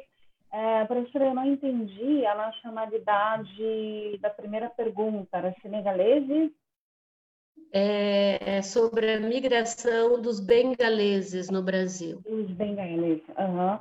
Uhum. É, bom, na verdade, a, a gente tem, da minha constatação como jornalista, tá? Que a gente tem visto é, um número maior de, de bengaleses vindo para o Brasil, é, especialmente, por, especialmente, infelizmente, por meio de tráfico de pessoas, tá? por, por organizações é, que se aproveitam da situação de, de quem está em trânsito para ganhar dinheiro e fazendo com de, que eles cheguem até aqui. Claro, o contexto é, é na região ali da Ásia é bastante delicado, né? Desde do conflito é, com os de etnias, né? Eles são cristãos é, contra muçulmanos ali na região. E isso provocou aí alguns fluxos migratórios, né? Dos, especialmente dos rohingyas. E isso se reflete aqui no Brasil com a chegada do, dos bengalenses. E é, não é uma nacionalidade que a gente tradicionalmente receberia, né? não são pessoas que de fluxos tradicionais de migração para o Brasil, como a gente já vê de angolanos e, e ah, de, de, outros países uh, do continente africano, especialmente, né? É, então, assim, é um contexto novo, tá? E o que a gente nota, infelizmente, é via tráfico de pessoas. Então, é, muitas, muitos chegam por caminhos que, que assim, aqui na, na América na, na, América do Sul, América Central, a gente costuma chamar de coiotes, né? E é, interessante da, dessa situação do, das pessoas vindas da, da Ásia é que o Brasil é, não é a opção primeira deles. Tá? O Brasil é um país de passagem, então eles estão aqui, eles passam pelo Brasil, mas a maioria quer ir ou para o Canadá ou para os Estados Unidos. Então eles vêm para cá, né, para a América do Sul e vão subindo. É, o Brasil não é o país desejado, é o país possível. Então eles ficam aqui enquanto eles conseguem. Ah, sobre a segunda pergunta, não sei se eu respondi bem a primeira, mas sobre a segunda pergunta, se o Brasil é, vem respeitando aí as, as né, é, as normas sobre direitos humanos, é, é uma questão delicada para a gente responder de forma que não seja política, né? Eu, como jornalista, também tenho algumas questões é, mais são mais delicadas para responder, mas via de regra, eu acho que a gente está deixando muito a desejar. Tem muita coisa que não está sendo feita, é, não, que não estão sendo respeitadas e que a gente evoluiu aí nos últimos anos. Né? Então, é, para mim, especialmente como jornalista, volto a dizer, é, a questão da liberdade, né, das liberdades individuais, da liberdade de expressão, da liberdade é, de comunicação, isso é, realmente tem sido violado de algumas formas. Então, a minha resposta fica mais ou menos por aí, assim, a gente precisa melhorar muito, tá? A gente evoluiu.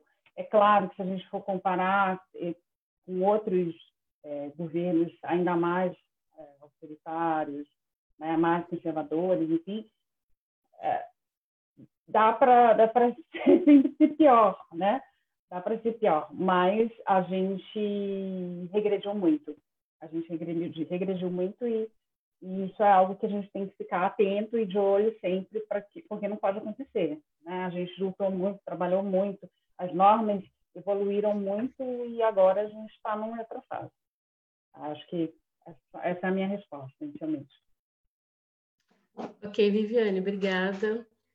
É, Camila, eu já vou fazer as duas perguntas, tá? É, essa, essa que, a, que é a última que a Viviane respondeu, e tem mais uma questão da Tayane Salgado para você, que é qual é a melhor maneira de se lidar com o fechamento das fronteiras e barreiras sanitárias nos países, para, solicitação, para solicitação de refúgio no Brasil e demais países?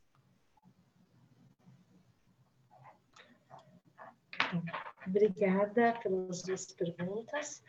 É, começar com essa da Tayane sobre como lidar com esse fechamento de fronteira. É, por enquanto, o que a gente tem hoje é essa portaria que está vigente, que cria é, as restrições com algumas exceções. Então, acho que o importante é conhecer esse documento. É, o texto da portaria atual, ele não diz muito, porque ele, ele prorrogou, só, só diz que prorroga por mais 15 dias a portaria anterior, que é a portaria 255, que é uma portaria interministerial do, da Casa Civil, Ministério da Justiça e Segurança Pública, Ministério da Infraestrutura, é, o Itamaraty e o Ministério da Saúde, se não me falha a memória, são, são esses. É, a gente tem materiais no site da Conectas, aproveito até para fazer aqui um convite, quem quiser conhecer o nosso trabalho, está tudo lá no nosso site, nas redes sociais também da Conectas.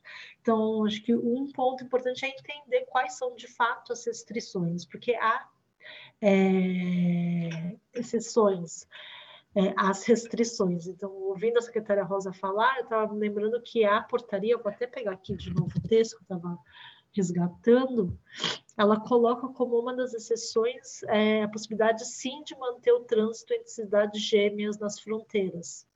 Então, o quanto isso está sendo de fato aplicado ou está sendo uma letra morta é, da lei. Então, aqui ele fala, por exemplo, que é, as vedações da portaria de fechamento de fronteira, elas não impedem o, a continuidade do trânsito, não, desculpa, o tráfego de residentes fronteiriços em cidades gêmeas mediante apresentação de documento de residente fronteiriço ou outro documento comprobatório, desde que seja garantida a reciprocidade no tratamento ao brasileiro pelo país vizinho. Então, sim, tem uma série de questões aí que precisam ser verificadas, é, a questão do documento comprobatório, mas assim, é, é, a, as fronteiras elas não estão fechadas em absoluto. Então, há sim exceções, então acho que o, o, a primeira forma de responder a Tayane é dizer conhecer bem qual é a legislação e a regra vigente.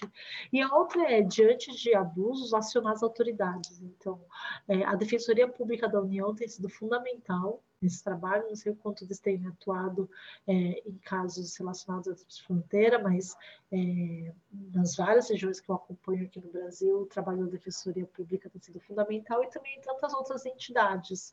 É, então, a, a secretária Rosa mencionou algumas que, que estão é, e atuam no, em Foz, mas tem uma série de outras entidades que atuam também é, em outros estados. Então, acho que essa é uma outra forma é, de lidar. E a outra também é questionar essas portarias, né? Então, quanto mais vozes aqui no Brasil tiverem questionando esses abusos do, de, de, aspectos das nossas portarias de fronteira, é uma forma da gente tentar superar. Então, de fato, eu espero que depois da, da recomendação feita pelo CNDH e até o fato de ter levado a defensoria a entrar com uma ação na justiça contra as portarias faria com que, é, eu espero, a próxima portaria, que deve vir daqui, daqui a alguns dias, né, porque a atual vence dia 5 de julho, ela trate sobre, é, ela corrija alguns desses abusos. Por exemplo, como eu mencionei, que é, em alguns casos você pode permitir a entrada, mas aplicando medidas de saneamento, como testagem, é, quarentena em hotéis, é, checagem dos sintomas, enfim, uma série de outras medidas possíveis. É, com relação à pergunta da Eduarda, o Brasil, de fato, é um dos países que mais ratificou tratados internacionais de direitos humanos. Então, nesse ponto, nós temos um bom indicador. Mas essa ratificação toda ela não é acompanhada do cumprimento. Já não vinha cumprindo antes de governos anteriores, é, mas com o governo Bolsonaro a gente vê uma intensificação proposital do desrespeito a direitos humanos e ao que diz esses tratados. É, então, a minha resposta é: Brasil não tem cumprido e, e não é por falta de condições, mas é por uma vontade política de descumprir. É, a Eduarda citou a Convenção sobre Tortura. É, nós temos um presidente que, quando era deputado, é, fazia ali uma série de, de declarações é, louvando ditadores. E mesmo depois de eleito, já como presidente, recebe algozes da ditadura em agenda é, oficial. Então, e que nega a, a existência da ditadura, inclusive faz com que o Brasil passe um vexame internacional na ONU, porque o Brasil já enviou, sob o governo Bolsonaro, um documento formal é, ao Conselho de Direitos Humanos da ONU, dizendo que o que houve no Brasil no período da ditadura, na realidade, não foi uma ditadura, foi uma revolução e foi algo necessário para a proteção do país. Então, isso tudo vai ficar registrado. Nós temos os nossos diplomatas tão habilidosos, tão profissionais, se prestando a isso, infelizmente, nesses espaços internacionais. É, e a tortura é tão celebrada por esse governo e por, pelos membros desse governo que, inclusive, nós temos a ministra Damares, é, do Ministério da Família, Mulher e Direitos Humanos, destruindo o nosso mecanismo nacional de combate e prevenção à tortura. Então, essas diferentes mudanças na forma como é feito o edital de, de, de, seleção dos peritos, é, isso tudo vai enfraquecendo esse mecanismo que faz a fiscalização e, com isso, busca é, reduzir os, os episódios de, de, tortura em locais como prisões, é, espaços de medidas socioeducativas, mas também hospitais psiquiátricos, é, abrigos e tantos outros locais.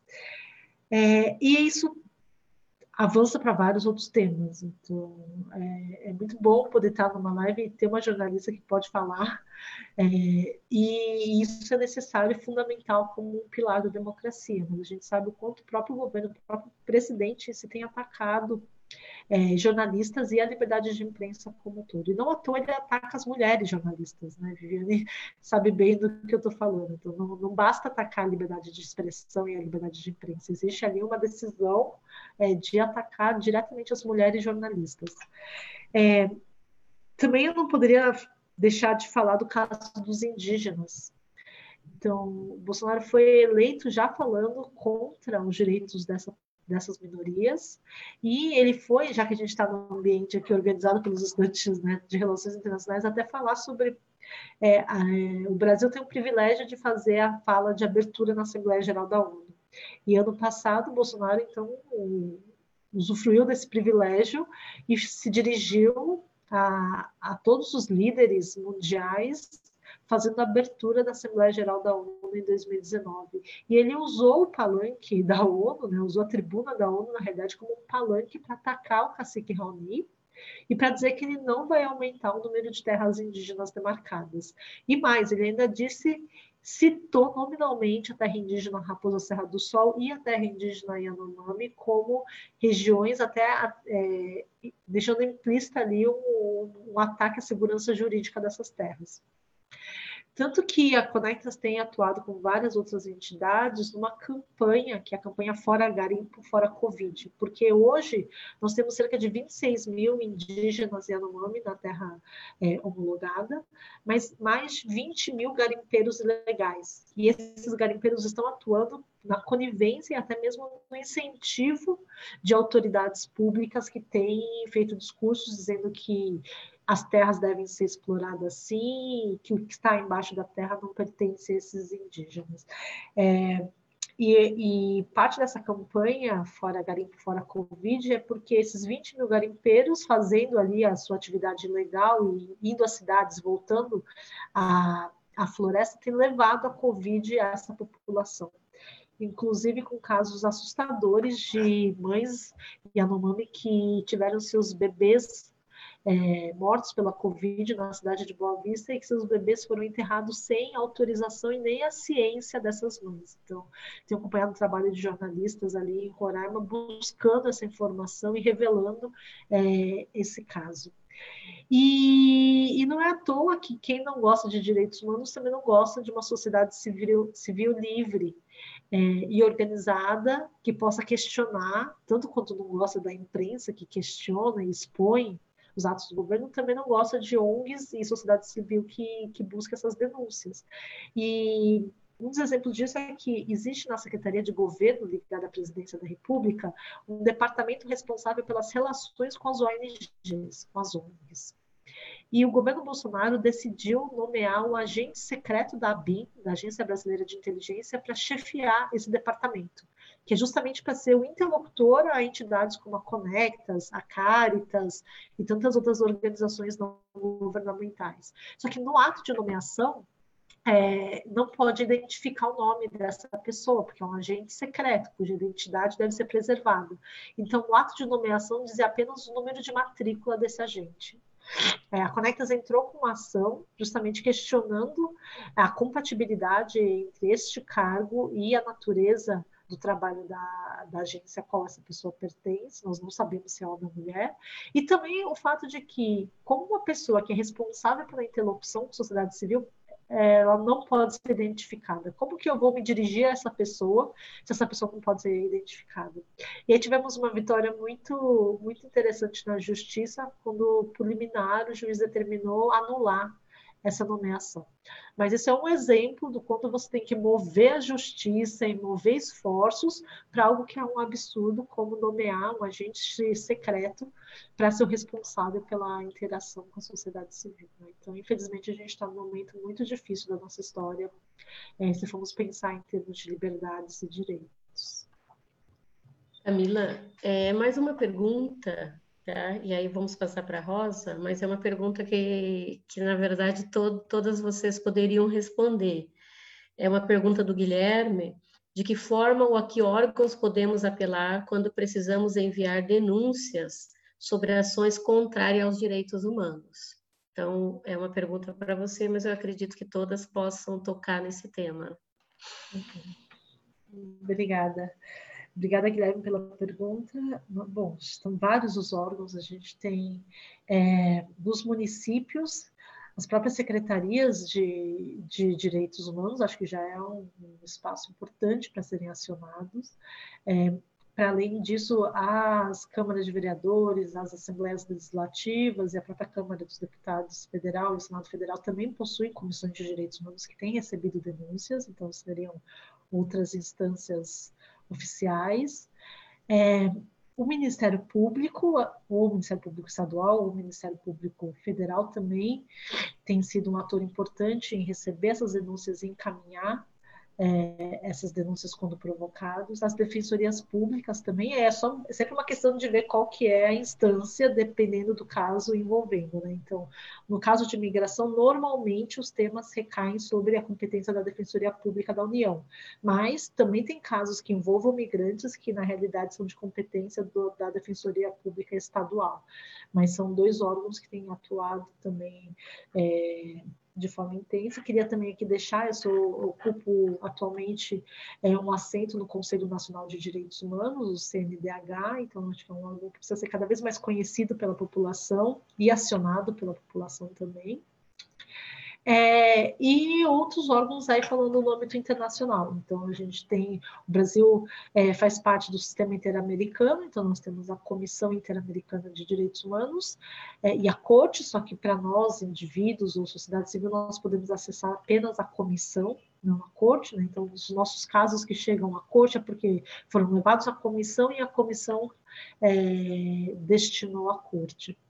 E no âmbito da ONU, são vários canais de, de denúncia possíveis. Tem as várias relatorias especiais da ONU, com diferentes temáticas, é, que também são meios que são possíveis de denúncia. Isso tudo são enfim, é um cardápio de opções, mas também precisam dar a resposta necessária. Né? E acho que também, se for necessário, acho que buscar entidades da sociedade civil que podem atuar em parceria, com, inclusive apoiar nesse, nesse processo da denúncia. Ok, Camila, obrigada. É, duas perguntas para Rosa. É, Rosa, é, uma pergunta da Tayane Salgado, ela diz o seguinte, em relação ao mercado é, halal em Foz do Iguaçu, é, é, com a questão do chega, do, da chegada dos imigrantes, como tem sido acolhida é, aí? Eu fiquei com a dúvida no nome aqui do mercado. É, e aí, opa, eu acho que a pronúncia é em árabe, né? Halal.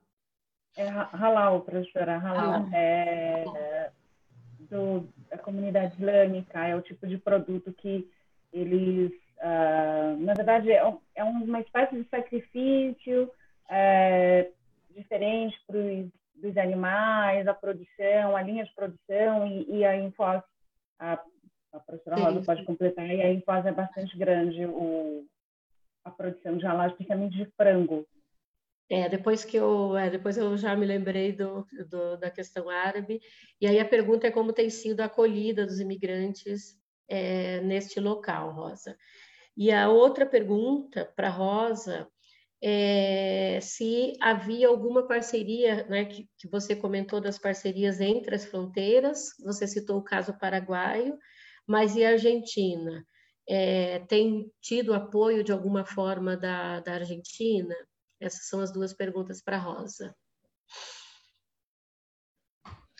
Bom, com relação à primeira pergunta, é, eu tenho pouco conhecimento com relação a, a, isso, mas sei que a colônia árabe ela é muito, muito organizada e eles mesmos né, fazem essa acolhida né, entre eles. Eu não tenho assim, não saberia te dizer claramente como que é, que é feito isso, mas assim teve uma situação que de uma, uma de uma mulher que foi abrigada, uma libanesa que foi abrigada na, na casa-abrigo de mulheres, e ela tinha essa situação com relação à carne, enfim, e foi pensada algumas é, estratégias de como conseguir levar o alimento para ela, enfim, mas eu, eu realmente não, não, não saberia dizer, porque isso não é um tema assim que chega para a gente e que a gente acompanha. Tá? Eu vou ficar devendo essa. Com relação à Argentina, nós temos uma, uma, uma boa interlocução com o consulado argentino. Tivemos algumas situações né, de argentinos que estavam em outros lugares do Brasil, que estavam retornando e a ponte, por estar fechada, também tiveram essa dificuldade.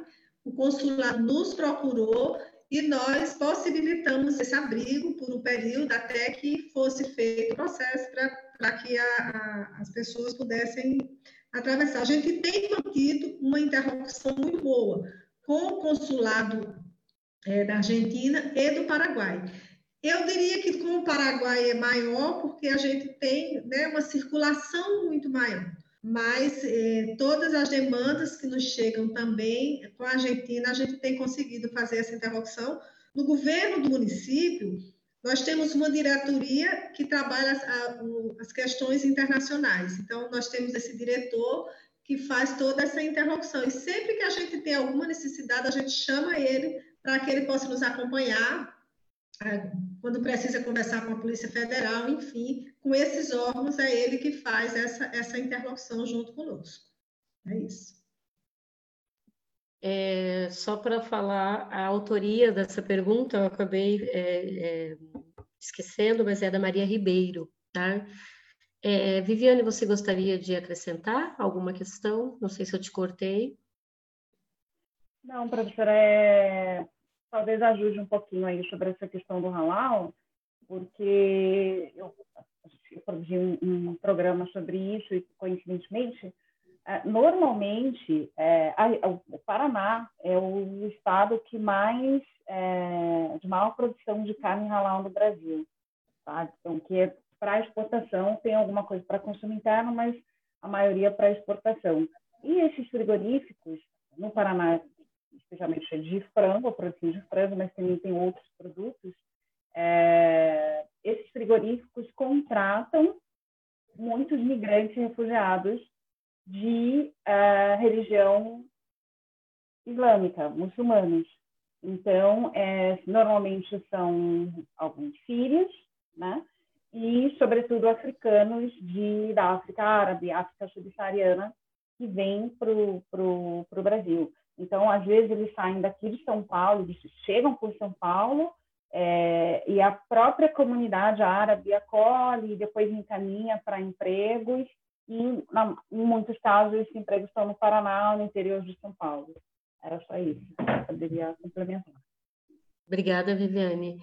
É, eu só eu só gostaria de trazer aqui, tanto para. A Rosa já conhece mais, porque reside no município, mas para Viviane, para Camila, que a UNILA, é, nós temos. Bem, hoje a UNILA atende praticamente. A entrada é, dos nossos estudantes é praticamente do mundo todo. Tá? Já recebemos estudantes de vários lugares, não só da América Latina. Obviamente que a América Latina tem o seu maior número, mas nós já recebemos também do Caribe e de outros lugares. mas gostaria de destacar, e também a título de informação, acredito que vocês já tenham essa informação, mas também para que o público possa é, participar. É, nós, nós tivemos entrada dos haitianos, já desde 2014 que nós temos entrada dos haitianos que residem aqui no Brasil, foi um programa criado especificamente para os haitianos. Nós já tivemos formatura dos haitianos dentro da UNILA, tá? fui professora, inclusive, da primeira turma. É, nós temos, então, haitianos em vários cursos, então temos um programa, um programa específico, e hoje esses estudantes, inclusive, trabalham com é, com é, aulas tanto de crioulo quanto de francês dentro da própria universidade, também na própria comunidade. É, nós tivemos em 2019 a entrada, né, a primeira seleção de refugiados e visto humanitário é, também uma seleção específica para esse público. E nós também temos a seleção é, específica para os indígenas. Então, a UNILA tem, através da nossa da PROINT, que é, que é a nossa Pró-Reitoria de Relações Internacionais, então nós temos todo uma, é, um trabalho aí com a comunidade internacional, também porque a UNILA é uma universidade inter, internacionalizada. É, é importante também lembrar que a, a UNILA, é, a maioria dos seus estudantes, eles, é, é, é, essa questão da migração, ela é muito, muito forte dentro da UNILA, porque nós temos estudantes numa sala de aula que compõem é, é, não somente várias nacionalidades, como inclusive várias etnias, né? E que a migração acaba não sendo somente uma questão é, de nacionalidades, mas também de é, linguística, também de fronteiras e também, é, enfim, né, do, daquilo que, que compõe a sua, a, a, o seu habitat, a sua cultura e assim por diante. Então, trazer um pouquinho isso. E que isso cria conflitos, cria mas também cria muito aprendizado dentro da própria universidade, inclusive para nós, professores. Agora, nesse processo da pandemia, nós tivemos alguns problemas, né, porque muitos desses nossos alunos estavam também é, chegando, alguns tiveram que ficar, outros retornaram, então nós temos todas essas questões aí que a Rosa já trouxe, é, é, com a questão da pandemia são estudantes que estão em deslocamento constante, não só deslocamento geográfico, mas também deslocamento cultural. Então, é, trazendo um pouco a, essa, discussão também para a questão da, da migração, e às vezes a migração ela, ela bate principalmente porque a UNILA chega com esse potencial de trazer essa discussão para dentro da, da cidade de Foz do Iguaçu. Então, assim, não é uma, uma relação muito, muito fácil para ser construída no dia a dia.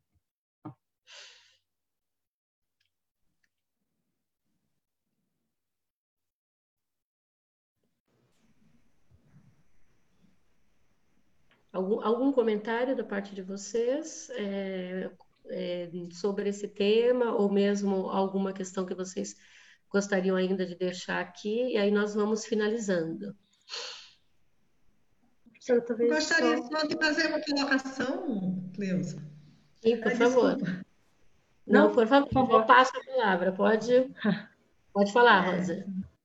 Na verdade, assim, complementando o que tu traz com relação ao Unila, eu que moro em Foz há 28 anos, né, é, percebi desde que eu cheguei, né, que, que, existe uma certa xenofobia, existia, né, no, no, município já, e que isso se intensificou muito com a chegada da Unila, né, tivemos, assim, muita dificuldade, eu digo tivemos, a gente que tem um pensamento, né, mais progressista, entenda a importância de uma universidade pública, e, e, digo com, assim, com a maior certeza, assim, absoluta, porque venho de uma cidade que a universidade ela é muito presente e vejo que a Unila transformou Foz do Iguaçu. Né? Ela, ela é, inclusive, mexeu com outra universidade pública que, que também passou a participar mais da, da, da cidade. Então, eu, eu vejo assim, a Unila como um, um bem é, imenso né, para a nossa cultura, para o nosso desenvolvimento. E nesses tempos de pandemia, isso tem se provado muito, porque é, a participação da universidade, da UNILA, através do curso de medicina, das pesquisas, do laboratório, enfim, tem sido assim fantástico para para o enfrentamento da pandemia no município de Foz do Iguaçu. Então, eu considero assim, a UNILA um, um, um grande ganho para a nossa cidade. É isso, e eu sei que já está no nosso tempo, vou agradecer mais uma vez, né, dizer da importância desses momentos e nos colocarmos à disposição enquanto Secretaria de Direitos Humanos né, para as pessoas da cidade, para as necessidades, para as denúncias, enfim, naquilo que a gente puder estar tá fazendo a interlocução, estaremos sempre à disposição. É isso, obrigada. Obrigada, Rosa. Eu, eu queria é, parabenizar e gostaria de parabenizar o trabalho da, de vocês. É, a Unila tem um, um, um, simbolismo muito grande, né? Pela integração de, da, da América Latina e é, a Unila é quase, para mim, eu não estudo América Latina, mas eu sou simpatizante, tenho alguns amigos que estudam, e a UNILA é um, a materialização de parte do que foi sonhado né, e que ainda está resistindo. Então, é, parabéns aí pelo trabalho de vocês, pela persistência em manter isso tudo funcionando e, e, e as, as, próximas gerações precisam né, é, desse exemplo é, e, e, seguir mesmo um pouco do que do que se pensava, né, antes da existência da Mila e agora com a materialização dela. É, agradecer aí, parabenizar o trabalho de vocês, dos alunos, especialmente, que estão aí firmes e fortes, dos professores, né, que estão sempre lutando. Aí a gente sabe que não é fácil ser professor aqui no Brasil. Obrigada, Viviane. Eu Camila. também queria é, agradecer de novo o convite. Eu falei no começo que eu era muito fã da Unila. Acho que a Viviane consegue falar de forma muito mais é, organizada todo, todo o peso e, e a importância desse projeto. E, e o quanto também é importante a gente ver a universidade pública resistindo e atuando, né? não só falando da Unila especificamente, todo o seu projeto por trás, mas do papel como universidade pública. É, eu acompanhei a professora Cleusa quando estavam alguns colegas seus, professores, discutindo a questão do desse processo seletivo para solicitantes de refúgio, fui até procurada, foi muito interessante contribuir e tomara que, que seja como uma referência para outras universidades. Então, acho que é, para além também desse papel tão importante que a Unila tem na formação, é, mas também no papel na sociedade, é, também de poder incentivar que outras universidades também sigam esse, esses exemplos de, de, atuação em várias áreas, mas aqui a gente está conversando sobre o tema de migrantes e refugiados, e acho que é, tem muitas boas práticas aí que poderiam ser compartilhadas. Agradecer muito o convite, de novo agradecer o William pelo, por todo, toda a atenção dada aí na preparação do, do evento. É, e também deixar à disposição é, Posso depois deixar meu contato com o William, o, o site da Conectas a gente faz um esforço para colocar todas as nossas é, ações, informações, redes sociais também, aí deixo o convite para quem, quem puder e quiser seguir a gente, Facebook, Instagram, Twitter, LinkedIn, tem, tem tudo. É, então, quem quiser acompanhar o nosso trabalho é fácil. Muito obrigada a todas, muito obrigada Rosa, Viviane, Camila. Também quero publicamente aqui agradecer o William Brito, que, te, que realmente fez um esforço, os estudantes todos, o diretório é, estudantil é, da Unila, é, o dela. É muito importante realmente um debate como esse e ao mesmo tempo dizer que é, para a solidariedade não há fronteiras. É isso que nós temos que colocar no nossa, no, como meta, mesmo que nós tenhamos um governo que não gosta é, dos projetos que visam exatamente romper fronteiras. É, ao mesmo tempo, também gostaria de convidar a todo o público para continuar participando. O Congresso, quem pôde ver a programação, o Congresso está excelente, uma programação muito boa. Nós teremos muitos debates, debates não apenas do ponto de vista é, de, é, acadêmico, mas sim é, debate público com a sociedade, com temáticas, com a questão da ética, com a questão é, política, enfim, aquilo que realmente a, a universidade tem que oferecer para a sociedade. Muito obrigada a todas, realmente uma mesa linda. Eu trabalho com a temática de feminismo e fiquei muito feliz de estar numa mesa só de mulheres, mulheres de primeiro nível, mulheres que têm o que dizer. É, e nós também precisamos pensar que a questão é, do debate tem que passar pela questão de gênero e de raça, não podemos esquecer isso em nenhum momento, e a universidade precisa trazer esses debates, temáticas, aonde o gênero está incluído. Boa noite a todos.